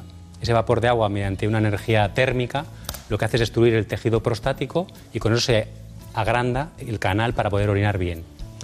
¿Qué es lo que ocurre? Que esta técnica no vale para siempre, no, o sea, no vale para pacientes con una próstata de 150 gramos. Esos pacientes necesitan técnicas más agresivas, por decir de alguna manera. Bien. Eh, también usted, eh, cuando hablamos con usted, nos habló de la posibilidad del láser verde. ¿Lo practica? Sí. ¿En qué casos? Pues cuando ya la próstata no es tan pequeña como esta, sino que tiene más sintomatología, se puede hacer un láser verde. El láser verde lo que hace es vaporizar la próstata. Todo esto se hace a través del canal del pene, es decir, entramos endoscópicamente al, al pene y llegamos a, la- a nivel prostático y se hace o el rezum o láser verde. Pero como bien dice, esto también tiene unas indicaciones. El láser verde se hace hasta 100 gramos más o menos de próstata. Luego hay otras técnicas como el OLED, que seguro que me quiere preguntar ahora por ella. es la que me queda. Por eso. Pero es que quiero a terminar con esto, para quitarnos lo benigno, para ir al cáncer de próstata, que es por lo que quiero. Entonces, bueno, la OLEP, ¿qué pasa? La OLEP es eh, para próstatas que ya no hay límite. Es decir, con unas manos expertas se pueden hacer próstatas de 300 gramos y es una, en- es una nucleación prostática. Es con un láser que se llama láser Olmium, también a través del pene, como estamos diciendo. Se nuclea la próstata por dentro, porque realmente la próstata es como una naranja y lo que obstruye son los gajos de la naranja. La cápsula siempre se deja. Eso que quede bien claro, porque además, como luego, luego hablaremos, el cáncer asienta en la cápsula, la, la- la cápsula no se quita para la benigna. Entonces, se quitan los gajos para hacer agujero, el agujero Claro, grande, al, al ser benigna, ¿para qué vamos a quitar los...? se echa esa próstata a la vejiga y una especie de batidora, por nos entendamos, se hace pequeñita y se saca por el pene. Claro, claro. Eh, ustedes, ustedes deciden cada vez y en cada momento lo que tienen que hacer. Estaba mirando su, su biografía y aparte de Valdecilla, que es su centro, ahí es donde, ¿cómo se llama? Su zona de confort, ¿no? Le, le gusta mucho Valdecilla y trabaja allí periódicamente. Ha viajado por, por muchos lugares eh, en la disciplina de la formación con el Da Vinci y otras técnicas. Pero he visto que había estado usted en Santiago de Chile, ¿no? Sí. Allí hay un urologo muy competente que también tiene un robot que se llama el doctor Castillo y allí estuvimos con él también aprendiendo. Sí, sí. Y luego también ha estado en la Fundación Puigvert. También. Allí hice un fellow de un año de cirugía oncológica cuando estaba eh, de jefe el doctor Palou y Villavicencio de jefe de toda la urología y también estuve muy a gusto. Qué gente, a- aquella, ¿no? Muy bien, estuve encantado, la verdad. Sí, sí. Bueno, hemos situado eh, el cáncer de próstata. Así, abuela pluma, si yo le digo cáncer de próstata, ¿qué me dice? Pues le puedo decir varias cosas. Una que ya hemos comentado antes, que no hay una prevención real. O sea, la gente no tiene que cambiar su estilo de vida, pero tiene que hacer estilo de vida por, porque es sano para el cuerpo, ¿no? no por el cáncer de próstata. Porque mucha gente habla de, de quimioprevenciones y de prevenciones dietéticas que realmente no funcionan. Es mucho más frecuente en los afroamericanos y es mucho más frecuente en los en estadounidenses. ¿Por qué? Comparado con los asiáticos, por ejemplo. Aunque no haya quimioprevención, está claro que algo hay, porque si un asiático en Asia tiene una probabilidad de tener cáncer de próstata muchísimo menor que un estadounidense. Pero en cambio, si un asiático se va a vivir a California, la probabilidad casi se iguala con un americano. Entonces, está claro que nada influye, pero cuidado, que, sí- que sí que influye en todo un poquito. Claro, ¿Entienden? claro, O claro. sea que es muy importante. Eh, casi estoy por preguntarle qué, qué- qué recomendaría usted en cuanto a alimentación, nutrición y hábitos de vida para evitar el cáncer de próstata. Bueno, pues eh, lo que nos recomienda cualquier persona, comer pocas grasas, vida sana, hacer deporte, no fumar, beber muy poco y, y ser lo mejor, lo más feliz posible. Qué vida más triste, ¿no? No, que va. Yo creo que no. ¿No? No. Usted le dice eso a los pacientes, no haga esto, no haga lo otro, no haga lo otro. Bueno, yo aconsejo. Está bien. Se habla poco de los de los de las muertes por suicidio, por accidentes de tráfico y son las, las más frecuentes, ¿no? Luego después en la mujer el ictus, en, en los hombres pues eh, ya sabes que la acumulación del cáncer de colon, cáncer de pulmón, ¿no? Son, son de las causas más frecuentes porque el, el de próstata, eh, realmente el índice de morbimortalidad que debe conseguir un especialista como usted, ¿cuál es? Eh, mínimo, pero minimísimo. Sí. Sí, porque el, como la mayoría de los cánceres de próstata se diagnostican en etapas tempranas, la mayoría se curan. O sea, hay que operarlos y se curan. Solo un 20% de los pacientes diagnosticados van a progresar. Y además, cuando progresan, luego hay muchísimos tratamientos. Gracias a Dios, ahora hay muchos antiandrógenos, que han salido antiandrógenos buenísimos, y la mortalidad y la morbilidad se está reduciendo muchísimo. Está bien. Por eso lo entendías que, claro, ha cambiado, esto ha cambiado. El, panorama, al final, hay que pensar que no por tener cáncer de próstata no, no nos vamos a morir. Eh, Hay que pensar que es una enfermedad muy larga, muy larga, muy larga, que hay muchos tratamientos y que hay que ir, en función del, del momento, del estadio en el que estemos, ir agarrándose a uno o a otro y vivir todo lo posible. Y se vive muchísimos años. Está bien. Bueno, tenemos una- unas imágenes sobre la biopsia de fusión. Vamos allá. Esto es más de la parte benigna, que eso es una técnica que es para la hiperplasia benigna, no para el cáncer de próstata. Y lo que se consigue con esta técnica es una, ciruj- es una cirugía que es ambulante, no hace falta ni siquiera estar en quirófano, se inyecta el vapor de agua que hemos comentado previamente y en 10 minutos el paciente se puede ir. Entonces, ahora esto sí que ya estamos pasando a la, a la resonancia magnética con fusión, que esto ya es para cáncer de próstata y lo que se hace es fusionar las imágenes de la resonancia magnética con la ecografía. Entonces, como veis, ahí en la resonancia magnética hay una especie de nódulo y se puede biopsiar directamente eso. ¿Por qué digo esto? Pues porque antes la biopsia de próstata se hacía de forma aleatoria, es decir, sin ver, se pinchaba la próstata y se pinchaba la próstata de forma aleatoria, 12 cilindros. Y ahora, en cambio, con la biopsia fusión lo que se consigue es ese cilindrito que estamos viendo, pincharlo específicamente, que es lo que hay que hacer, por supuesto, porque eso viene muchísimo mejor para diagnosticar. Está claro, está claro. ¿Usted la, la practican ustedes? ¿Sí? ¿Le gusta? Es que me parece, yo no me haría una biopsia convencional. Mm, Vamos. Lo que pasa que al final eso, por ejemplo, en la sanidad pública todavía no está instaurado. Entonces, eh, son cosas que hay que pagar, pero yo, si me tuviera que hacer una biopsia, una biopsia de próstata, me pincho lo que hay que pinchar. No me hago una biopsia aleatoria. Claro, y sobre todo porque da falsos negativos y otras cuestiones. Y, pero, pero usted trabaja en la sanidad pública. Sí, sí. ¿Y lo tienen? No, en la sanidad pública no. Lo tenemos en la privada. Ni tampoco en, en Valdecillas. No lo tienen. Pero lo tendrán pronto, imagino. Hombre, estamos luchando para que se imponga, es que tiene que ponerse. Eso es un- algo, en mi opinión, básico. Debería estar puesto en todos los hospitales, pero no está en. Yo creo que está en uno de toda España, público. Ya, ya. Bueno, pues le deseo que pronto lo tengan para Estamos que ello, sí. los pacientes tengan lo que usted desea para usted mismo, ¿no? Que en, en el caso de que tuviera que no le pase, pero que tuviera que ser así. A mí me tiene loco el PSA. Sí, por la, porque a mí me gustan las, las, las cifras de cualquier tipo de analítica o de diagnóstico precoz que sean eh, exactas, hasta aquí o hasta y con el PSA1 Sí. es la, la única que, bueno, cada uno, cada profesional va teniendo su manual de estilo y su hoja de ruta con el PSA, pero eso no, no es Pero tenemos la resonancia magnética. Si hay un PSA variable, como bien dice, y ese PSA empieza a subir a 4 o 5 y, por ejemplo, ese paciente no se quiere biopsiar, aparte de haber otras pruebas que se llaman ProPSA, eh, que se llaman eh, bueno, PCA, PCA3, hay otro tipo de pruebas, pero a mí la que más me gusta y la que yo creo que es fundamental es hacer una resonancia magnética prostática, multiparamétrica prostática, porque eso nos va a decir si hay algún foco que marque y que digamos, este foco igual hay que pincharlo. Es la precisión, Eso claro. es. Muy bien. Esto está cambiando muchísimo. Bueno, eh, ¿y radioterapia?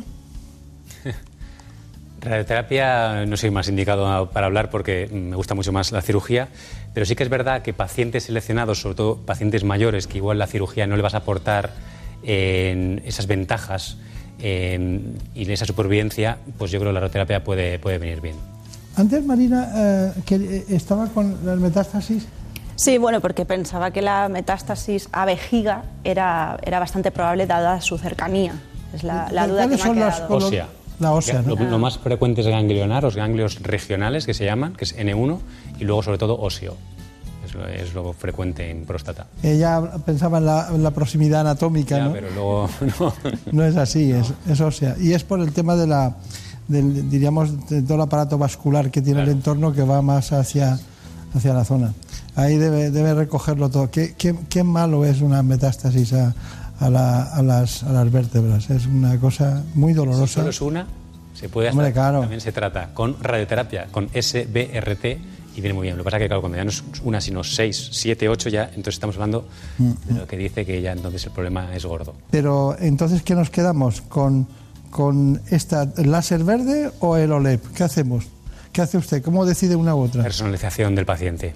O sea, si el paciente tiene una próstata de hasta 80, por generalizar, ¿eh? hasta 80, 90 gramos, se puede hacer láser verde perfectamente y con muy buenos resultados. Si la próstata pasa de 100 gramos, claramente hacer un, un Olmium, que es la cirugía OLEP. Está bien, está bien. Bueno, ¿cuáles son sus conclusiones respecto a ventajas e inconvenientes del Da Vinci? Cáncer de próstata. Por supuesto. Eh, el robot es una maravilla. O sea, el operar con el robot Da Vinci lo que nos da es una precisión porque quita el temblor esencial. Es decir, si normalmente con cirugía laparoscópica o abierta tenemos un temblor, que todo el mundo tiene un temblor X, pues el robot te lo elimina. Entonces no hay ningún tipo de temblor. Luego, por supuesto, la visión 3D.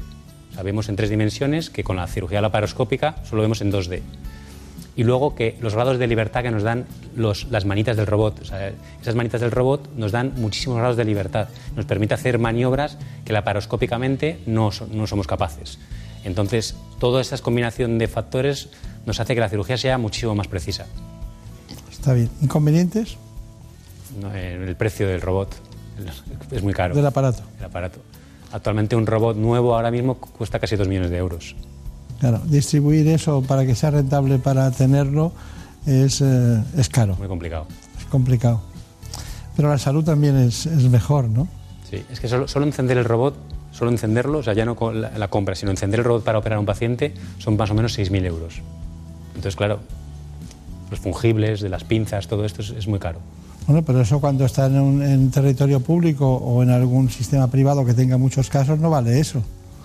No, pero encender el robot es muy caro, ¿eh? Son precios eh, desorbitados. Piense que las pinzas, una tijera del robot, tiene 10 usos y no se, pu- no se puede usar 11. Entonces la casa comercial mm, no, no funciona, o sea, lo- yo pon- pones la, eh, la tijera y no, no funciona al, al onceavo. Entonces hay que cambiarla y eso todo es muy caro. Está bien.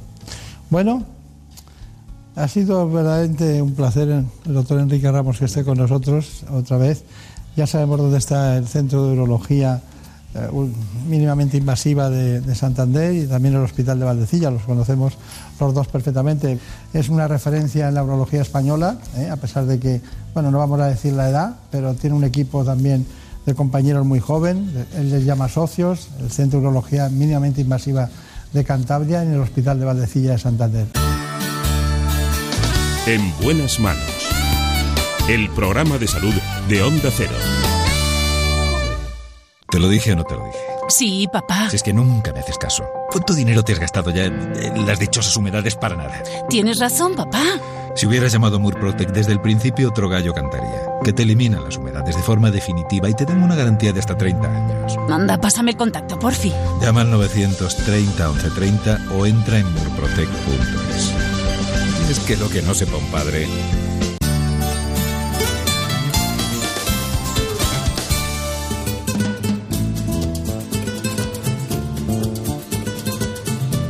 Ha llegado el momento de conocer lo que publican nuestros compañeros de La Razón en ese suplemento de A tu Salud.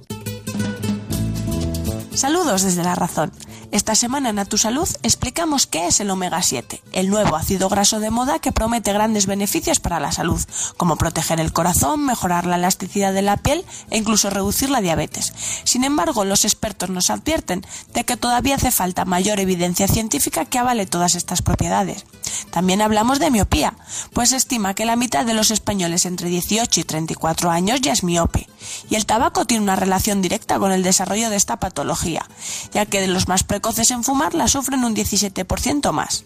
Con la mirada puesta en los bebés explicamos por qué existe controversia sobre la decisión de cuándo cortar el cordón umbilical. La técnica de ordeño en bebés que requieren reanimación se asocia con un incremento de hemorragia cerebral en prematuros. Y sin dejar a los más pequeños, realizamos 10 preguntas a la pediatra Marta de Quisano, quien asegura que cada vez se utiliza más la realidad virtual para reducir la ansiedad de los niños en la consulta. Y contamos la historia de Covadonga, una niña de apenas 20 meses que sufre una enfermedad rara. También damos todos los detalles sobre una nueva pulsera de actividad física que ayudará a detectar precozmente el ictus. Y en nuestra contra entrevistamos a la nutricionista deportiva Estefanía Fernández, quien asegura que las redes sociales son una peligrosa herramienta frente a los trastornos de alimentación y nos aconseja que resulta un error hacer deporte en ayunas. Pero estos son solo algunos de los contenidos. Encontrarán más información en las páginas del suplemento a tu salud y durante toda la semana en nuestra web www.larazón.es barra tu salud. Sin más, que pasen una feliz semana. En buenas manos. El programa de salud de Onda Cero. Dirige y presenta el doctor Bartolomé Beltrán. Oh my, I say, honey, did I do? Do I need you? Oh my, and I do I? You know, honey, did I do?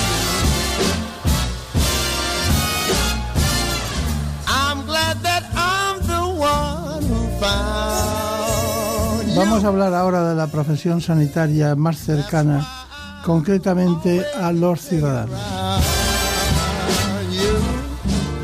Se trata de los farmacéuticos.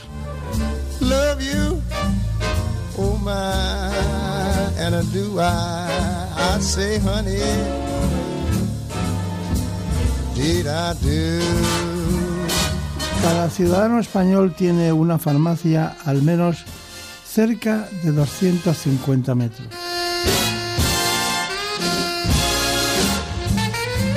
Es el órgano asistencial y sanitario más próximo a la ciudadanía. Cada día son más asistenciales, más digitales y más sociales.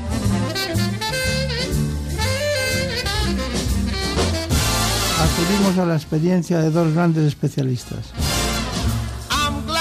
La profesional Ana López Casero y Cristina Tiemblo. Oh. En principio, lo mejor es que conozcan ustedes cuál es su actividad y en qué consiste esta profesión. La profesión farmacéutica está experimentando cambios acelerados. Este profesional en las últimas décadas ha pasado de tener un papel pasivo, dispensar medicamentos, a tener uno activo.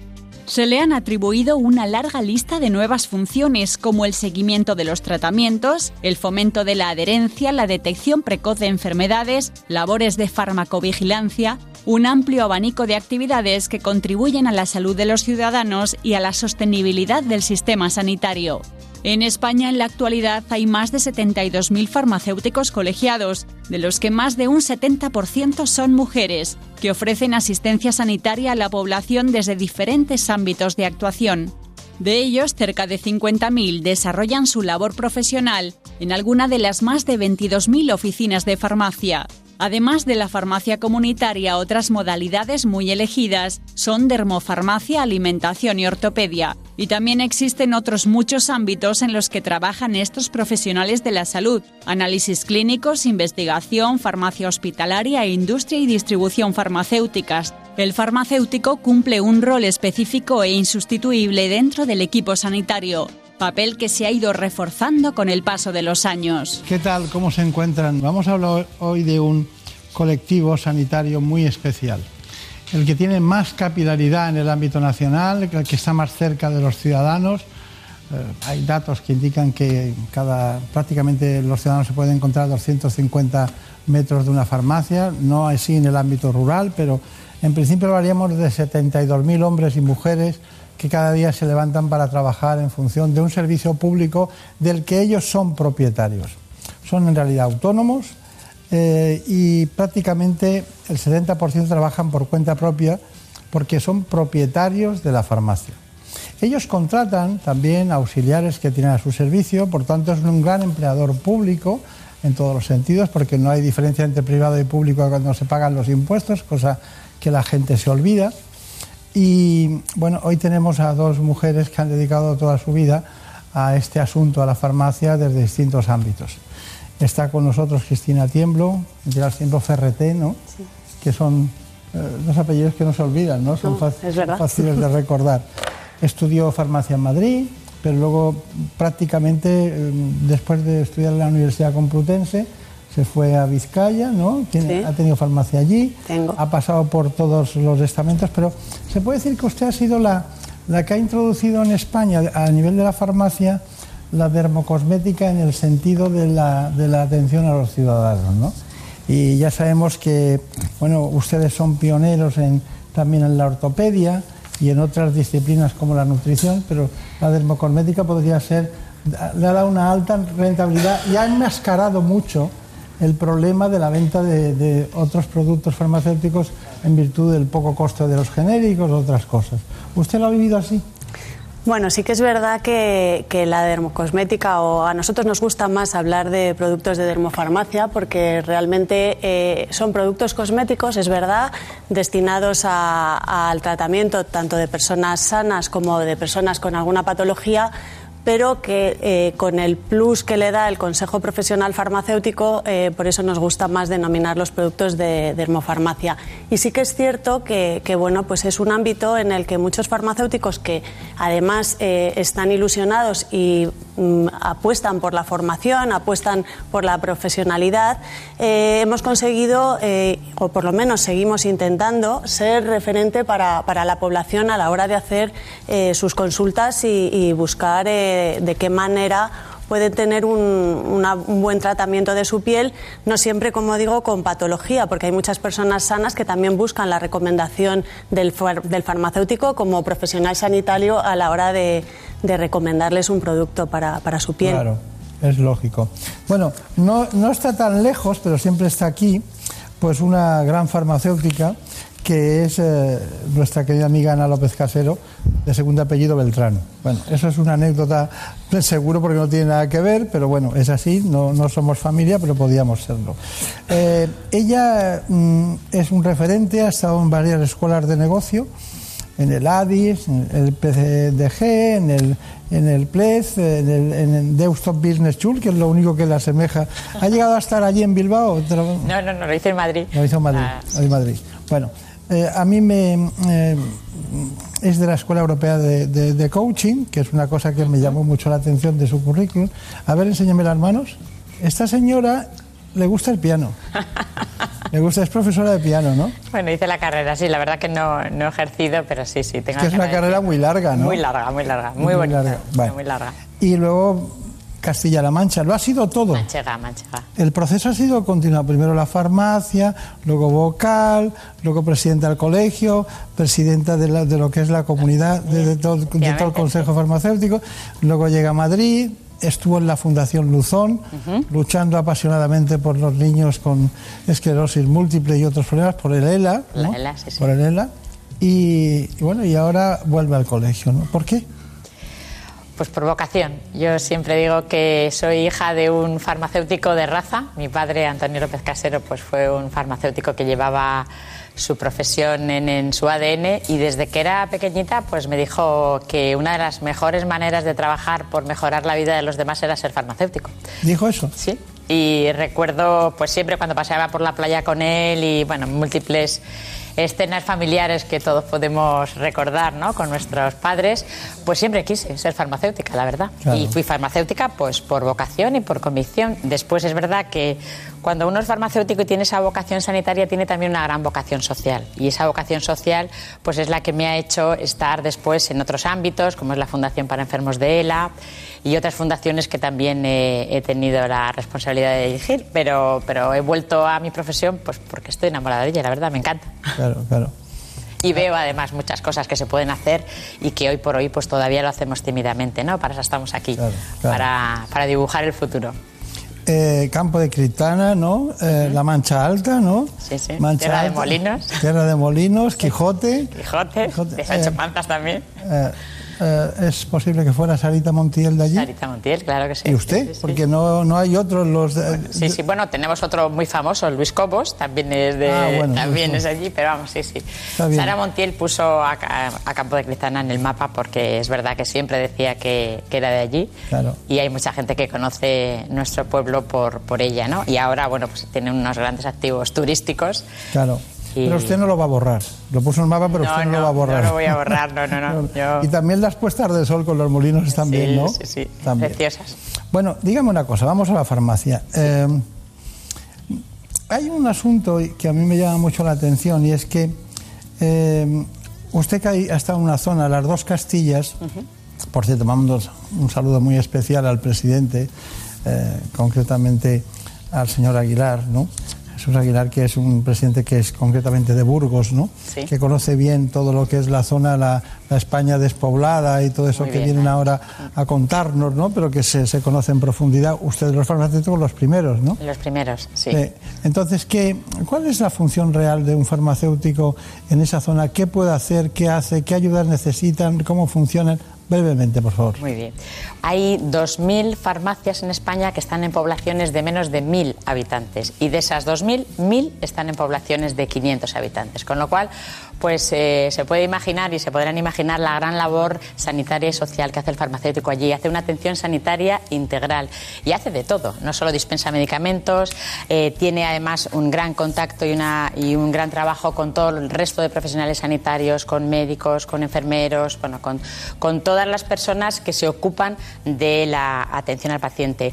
Nosotros decimos que las cruces verdes en la España vaciada, eh, pues las personas las ven sinónimos de refugio, de hogar, eh, las ven sinónimo de atención sanitaria continuada. Es muy difícil en muchos sitios, además también su propia supervivencia. Y es verdad que nosotros a esa farmacia rural en la España vaciada o de las oportunidades, o como queramos llamarla, pues hay que protegerla, porque da una cohesión territorial eh, muy importante en, nuestro país y además es un activo de nuestro, de nuestra, de nuestro modelo de farmacia, ¿no? que llega a todos los sitios y que permite, pues por hacer un símil muy, muy tonto, ¿no? que la última innovación que está en cualquier eh, avenida de una gran ciudad también pueda estar en el último rincón de España, en un pueblecito, al lado del paciente que la necesita. Por tanto, muchas veces es el único profesional sanitario que está, porque no hay una atención continuada por parte del resto del equipo y hace una labor social eh, y una labor sanitaria enorme. Pero es verdad que es la más vulnerable.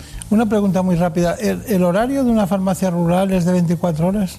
Bueno, hay muchas farmacias rurales que tienen horarios eh, más pequeños, pero la mayoría son 365 días, 24 viven horas. allí. o sea, sí, sí, viven allí, efectivamente. Claro, ¿no? claro. Y es la más vulnerable, decía, porque es verdad que aparte de sufrir, digamos, los eh, impacto de la despoblación, pues también en muchas ocasiones, pues todas las medidas económicas que se toman de impacto y de sostenibilidad de la farmacia española, pues tienen en ellos pues mucha más, Claro. eh, mucho más impacto, ¿no? Así que hay que protegerla porque es un activo de todos. ¿eh? Está bien, está bien. Bueno, hay un asunto que a mí me interesa particularmente, pueden contestarlo ustedes dos, que es la digitalización de la farmacia. Hoy en día la farmacia, eh, como cualquier organización sanitaria, está en un momento de disrupción por la era digital, ¿no? Y salen muchas cuestiones. Ana López Casero. Bueno, en la farmacia del futuro o es digital, conectada e innovadora o no será farmacia. Con lo cual nosotros desde el Consejo General estamos liderando la digitalización de lo que es la dispensación, para que todo el mundo nos entienda, pues estamos trabajando en la receta electrónica privada, la veterinaria, la de Muface, ISPAS, etcétera, etcétera, para que todo el mundo pueda viajar por todo el territorio con su tarjeta. Y estamos trabajando mucho con el resto de los profesionales sanitarios para hacer eso posible. Y además hemos conectado a todas las farmacias del país en red, las 22.000 están trabajando en red y eso sin duda pues va a permitir que todos los farmacéuticos puedan realizar servicios además de la dispensación de medicamentos que es por lo que normalmente nos conocen todos, ¿no? Está bien, pero dentro de eso, de la digitalización de la farmacia, hay, por ejemplo, proyectos. ¿Qué es eso del proyecto de Teruel? ¿Qué es eso? Bueno, el proyecto de Teruel es, eh, estamos haciendo una experiencia piloto, se llama Mi Farmacia Asistencial. Va a haber un antes y un después, seguramente después de esta experiencia piloto, y va a permitir, o lo que permite es que el farmacéutico registre todo lo que se dispensa. Y una vez que el farmacéutico registre lo que se dispensa, eh, todos los pacientes tendrán en su tarjeta su historial farmacoterapéutico y podrá ir a cualquier farmacia del país, eh, que estaremos todas conectadas en red, y podrá adquirir un medicamento con receta o sin receta, pero el farmacéutico podrá darle el consejo adecuado, podrá detectar si hay algún problema relacionado con el medicamento, derivarle al médico, etcétera, etcétera. Así que es un, un proyecto de servicio al paciente, como, como Y siempre. dentro de ese, de ese ámbito, tengo aquí anotado lo de la verificación de los medicamentos. ¿Eso en qué consiste? Bueno, pues eso ha consistido que desde el 9 de febrero todos los, eh, todas las personas de este país pueden estar tranquilos, aunque ya lo estaban, pueden estar más tranquilos porque todos los medicamentos que se dispensan en nuestras farmacias son auténticos. Ha sido por el cumplimiento de una normativa europea, España es referente en el cumplimiento de esta normativa y todas las farmacias en red garantizan la seguridad del paciente. Bueno, en dos ocasiones, eh, y me gustaría que Cristina Tiemblo lo matizara, en dos ocasiones Ana López Casero ha hablado de la, la conquista social de los ciudadanos por parte de, la farmacia, de la farmacia española. ¿Me lo puede explicar eso? Bueno, yo creo que, y estoy segura, que lo que ha querido decir es que verdaderamente eh, el modelo de farmacia que tenemos en España eh, es el orgullo, eh, por lo menos de los farmacéuticos, y además contribuye a que el Sistema Nacional de Salud que tenemos funcione como funciona. Somos uno de los pilares que, que hace que el Sistema Nacional de Salud español sea también de los mejores. Eh, ¿Por qué? Pues eh, bueno, en principio porque tenemos un- una extensión, tenemos 22.000 farmacias en toda España, como hemos dicho, con muchos profesionales sanitarios, tantos como 57.000 trabajando eh, por y para los, ciudadanos y además con una capilaridad y con una extensión que hace que cualquier ciudadano pueda tener acceso al medicamento en su propio municipio, lo cual creo que es muy importante. Insistimos en la importancia de la, de la farmacia rural y, y en que estamos trabajando también por y para esa farmacia rural para que se mantenga esa, esa situación.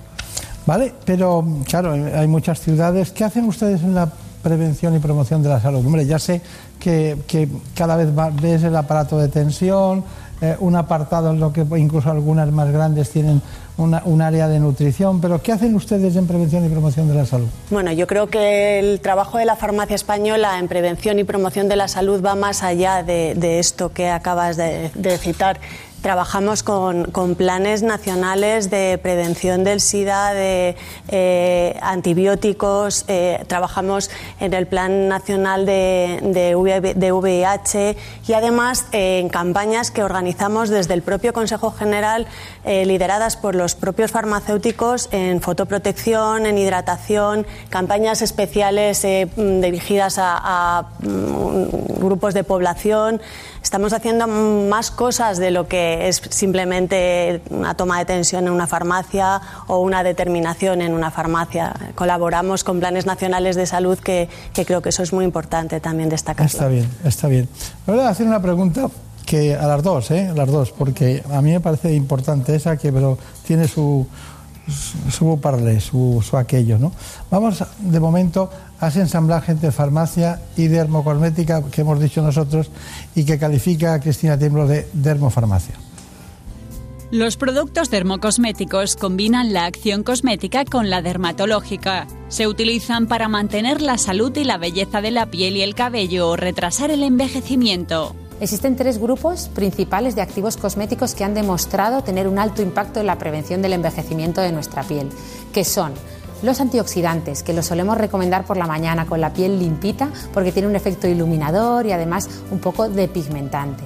Y los otros dos grupos de activos son los retinoides y los hidroxiácidos, que los recomendamos más por la noche porque ayudan a prevenir la aparición de las primeras arrugas y además mejoran muchísimo la calidad de nuestra piel. El papel del farmacéutico es esencial en la recomendación de los productos de dermocosmética, ya que conoce las patologías que pueden aparecer en la piel, los activos de los cosméticos y sus beneficios. Por ello, puede aconsejar los productos más adecuados para cada persona en función de su tipo de piel y de sus preocupaciones. Bueno, está clarísimo que ese, elemento es, es fundamental, pero Marina Turia, ¿cuál es tu, tu pregunta? Eh, ¿Qué son y cómo funcionan los sistemas personalizados de dosificación? Cristina. Vale, pues eh, los sistemas per- personalizados de dosificación precisamente lo que hacen es eh, dosificar de lunes, vamos a poner de lunes a domingo, la medicación de cada de las personas en las diferentes tomas. Es decir, son unos sistemas en los que en una, en una planilla, en unos, unos alveolos, se mete la medicación del desayuno, de la comida, de la cena o como la tenga pautada para dar seguridad, para saber que, ese, paciente se está tomando su medicación. Son sistemas de, además que simplemente eh, garantizan la adherencia a los tratamientos porque es fácil ver que la persona se lo ha tomado o no se lo ha tomado, cuando la medicación está se la ha tomado, cuando no está somos conscientes de que no, pero es que además facilitan mucho el trabajo de los cuidadores y de las personas que están eh, a cargo de- de los pacientes. ¿Cuáles son las deficiencias o las posibles incluso dificultades que tiene la, la profesión farmacéutica? ¿Ha contestado esto? Nos encontramos ante una sociedad cada vez más formada, informada y, por qué no decir, digitalizada. Y los farmacéuticos hemos estado siempre ahí, tenemos 800 años de, de historia y ahora mismo también estamos con los ciudadanos creciendo eh, con ellos. Educamos sanitariamente, somos la primera puerta de entrada de la, de la sanidad y ayudamos al ciudadano a que pueda utilizar sus medicamentos de una manera eh, adecuada. Los retos que tiene por delante la, la profesión farmacéutica son seguir caminando como lo hemos hecho durante estos 800 años de, de profesión junto con nuestros ciudadanos, dándoles lo que ellos realmente necesitan en su día a día, fundamentalmente en todo aquello que rodea el medicamento, porque el farmacéutico es el experto en el medicamento y para eso estamos ahí, para ayudarlos a realizar un mejor uso de su, de su medicación, de su tratamiento y mucho más allá. Al final las tareas de educación sanitaria, promoción de la salud, prevención de la, de la enfermedad, lo que queremos es que el ciudadano dure o tenga una calidad de vida durante más años posibles, es decir, que cronifique o que enferme más tarde y en toda esa tarea vamos a seguir eh, a su lado. Estrategia clara, somos asistenciales, somos sociales y somos digitales y en esa línea seguiremos trabajando para darle lo mejor a nuestros ciudadanos. Se lo sabe muy bien la secretaria general, ¿eh? Lo es secretaria general. lo ha matizado perfectamente. Bueno, el- a, a Ámbar 2, eso lo decía Jesús de Vida, las dos, a Ámbar 2. Me gustaría que me, me dijerais el envejecimiento y la cronicidad y la dependencia. Personas mayores, más de 65 años, son crónicos, se atienden en, los, en la atención primaria en salud. ¿Qué hacen ustedes? Bueno, pues ahora mismo yo creo que nosotros eh, hacemos un papel muy activo en la dispensación de medicamentos, detectando problemas que puedan tener con su medicación y queremos hacer más cosas como es el seguimiento de los tratamientos en coordinación con el equipo médico. Hemos hecho diferentes estudios, pero lo más importante es que si el farmacéutico interviene en el seguimiento de los tratamientos crónicos junto con el profesional médico, disminuye sin duda el gasto sanitario, mejora la calidad de vida del paciente, disminuye las visitas a urgencias, disminuyen también ingresos hospitalarios, etcétera, ¿no? Y además, pues hace más sostenible el sistema, con lo cual el papel del farmacéutico como, y el papel de la farmacia como un nivel asistencial más, junto con el resto de los profesionales sanitarios, es determinante para poder abordar ese gran reto de la cronicidad y la dependencia que se tiene en este país y en el resto del mundo, ¿no? Muy bien. Cristina Tiemblo, sobre este tema. Creo que está, está todo dicho, pero mm, a mí me gustaría también insistir en que el farmacéutico de- de- comunitario, el farmacéutico de oficina de farmacia, se siente muy implicado en esta labor y de verdad que queremos que, que se tenga en cuenta esa, esa implicación, esa ilusión y esas ganas de, de colaborar en este, en este hecho, porque para nosotros nuestros pacientes es que son, son lo más importante. Entonces, mm, colaborar con ellos, de verdad que, que estamos muy implicados. Muy importante también, eh, que no, le- no quiero olvidarlo, la adherencia a los tratamientos. La intervención del farmacéutico hace, eh, como otro profesional más del ámbito sanitario, hace que mejore mucho la adherencia al tratamiento. Claro, y evitar esas mesitas de noche que se llamaban así, ¿no? Llenas de medicaciones. Ustedes con eso contribuyen a que vaya disminuyendo y se vaya tomando sí. Sí, adecuadamente lo que corresponde. De todas maneras, también a las dos, y luego vamos con las conclusiones rápidamente, pero sean breves. Me gustaría saber, ¿por qué cuando un político llega a una comunidad autónoma y le, encargan la responsabilidad de, de la sanidad, automáticamente dice, tienes que ahorrar? Automáticamente hace, mira la lista de cosas y lo primero que hace es pagar un tajo en la farmacia.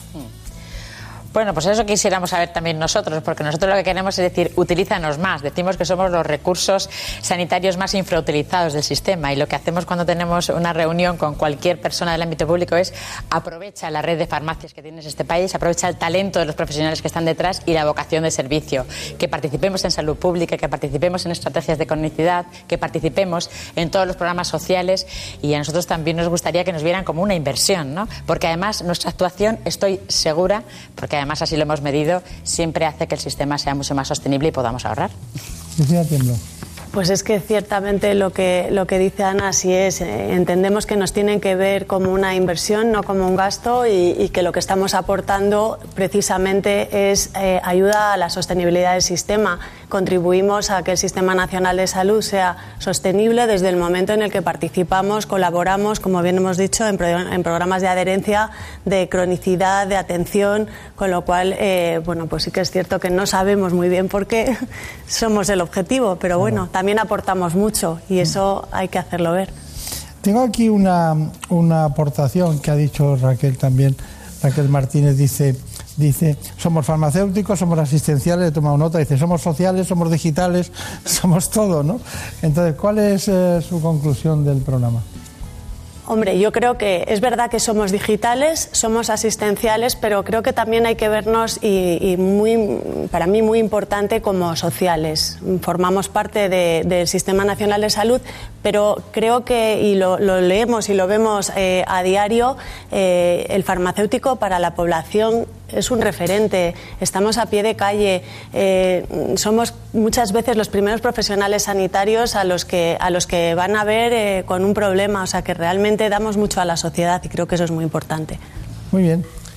Y bueno, pues efectivamente esta es nuestra, nuestra nueva estrategia, la llamamos así. Somos farmacéuticos porque estamos orgullosos de serlo, una profesión, lo ha dicho muy bien la secretaria general, de 800 años, pero nosotros no nos queremos quedar quietos, no queremos caer en autocomplacencia y sobre todo lo que queremos es solución de parte de los problemas que hoy tiene nuestro país. ¿no? Y eso pasa por ser más asistenciales y hacer más cosas, trabajar de otra manera, diferente de la que estamos trabajando y ser, por supuesto, pues más digitales y sobre todo más sociales, trabajando con colectivos en exclusión social, colectivos vulnerables, personas mayores. Ahí queremos estar siempre y haciendo más cosas.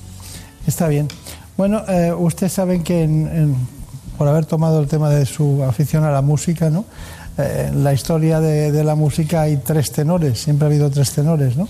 Eh, ustedes han conocido hoy a tres personas que no son músicos, Raquel Martínez, Elena López Casero, Cristina Tiembro, que son las tres mujeres que tocan muy bien el violín de la farmacia en el Consejo General.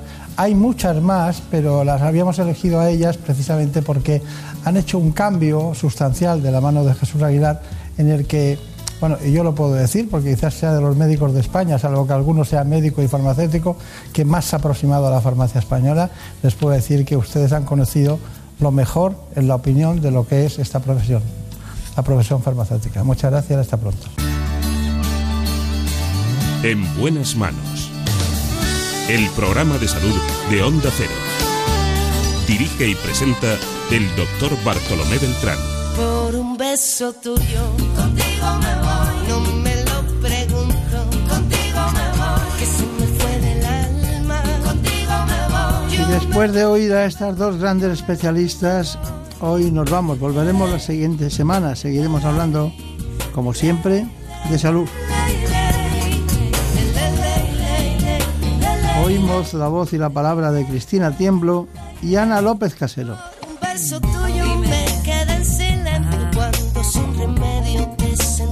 Ya saben, dentro de una hora nos pueden seguir viendo en el programa de la sexta, que conocen bajo el nombre ¿Qué me pasa, doctor? los sueños y tu boca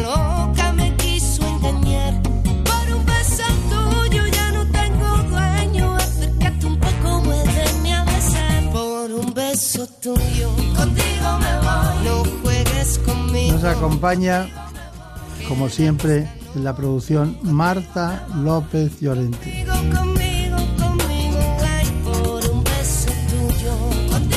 Y aquí, incluso subido a la moto hoy por la mañana, el gran Daniel Solís. Por un beso tuyo.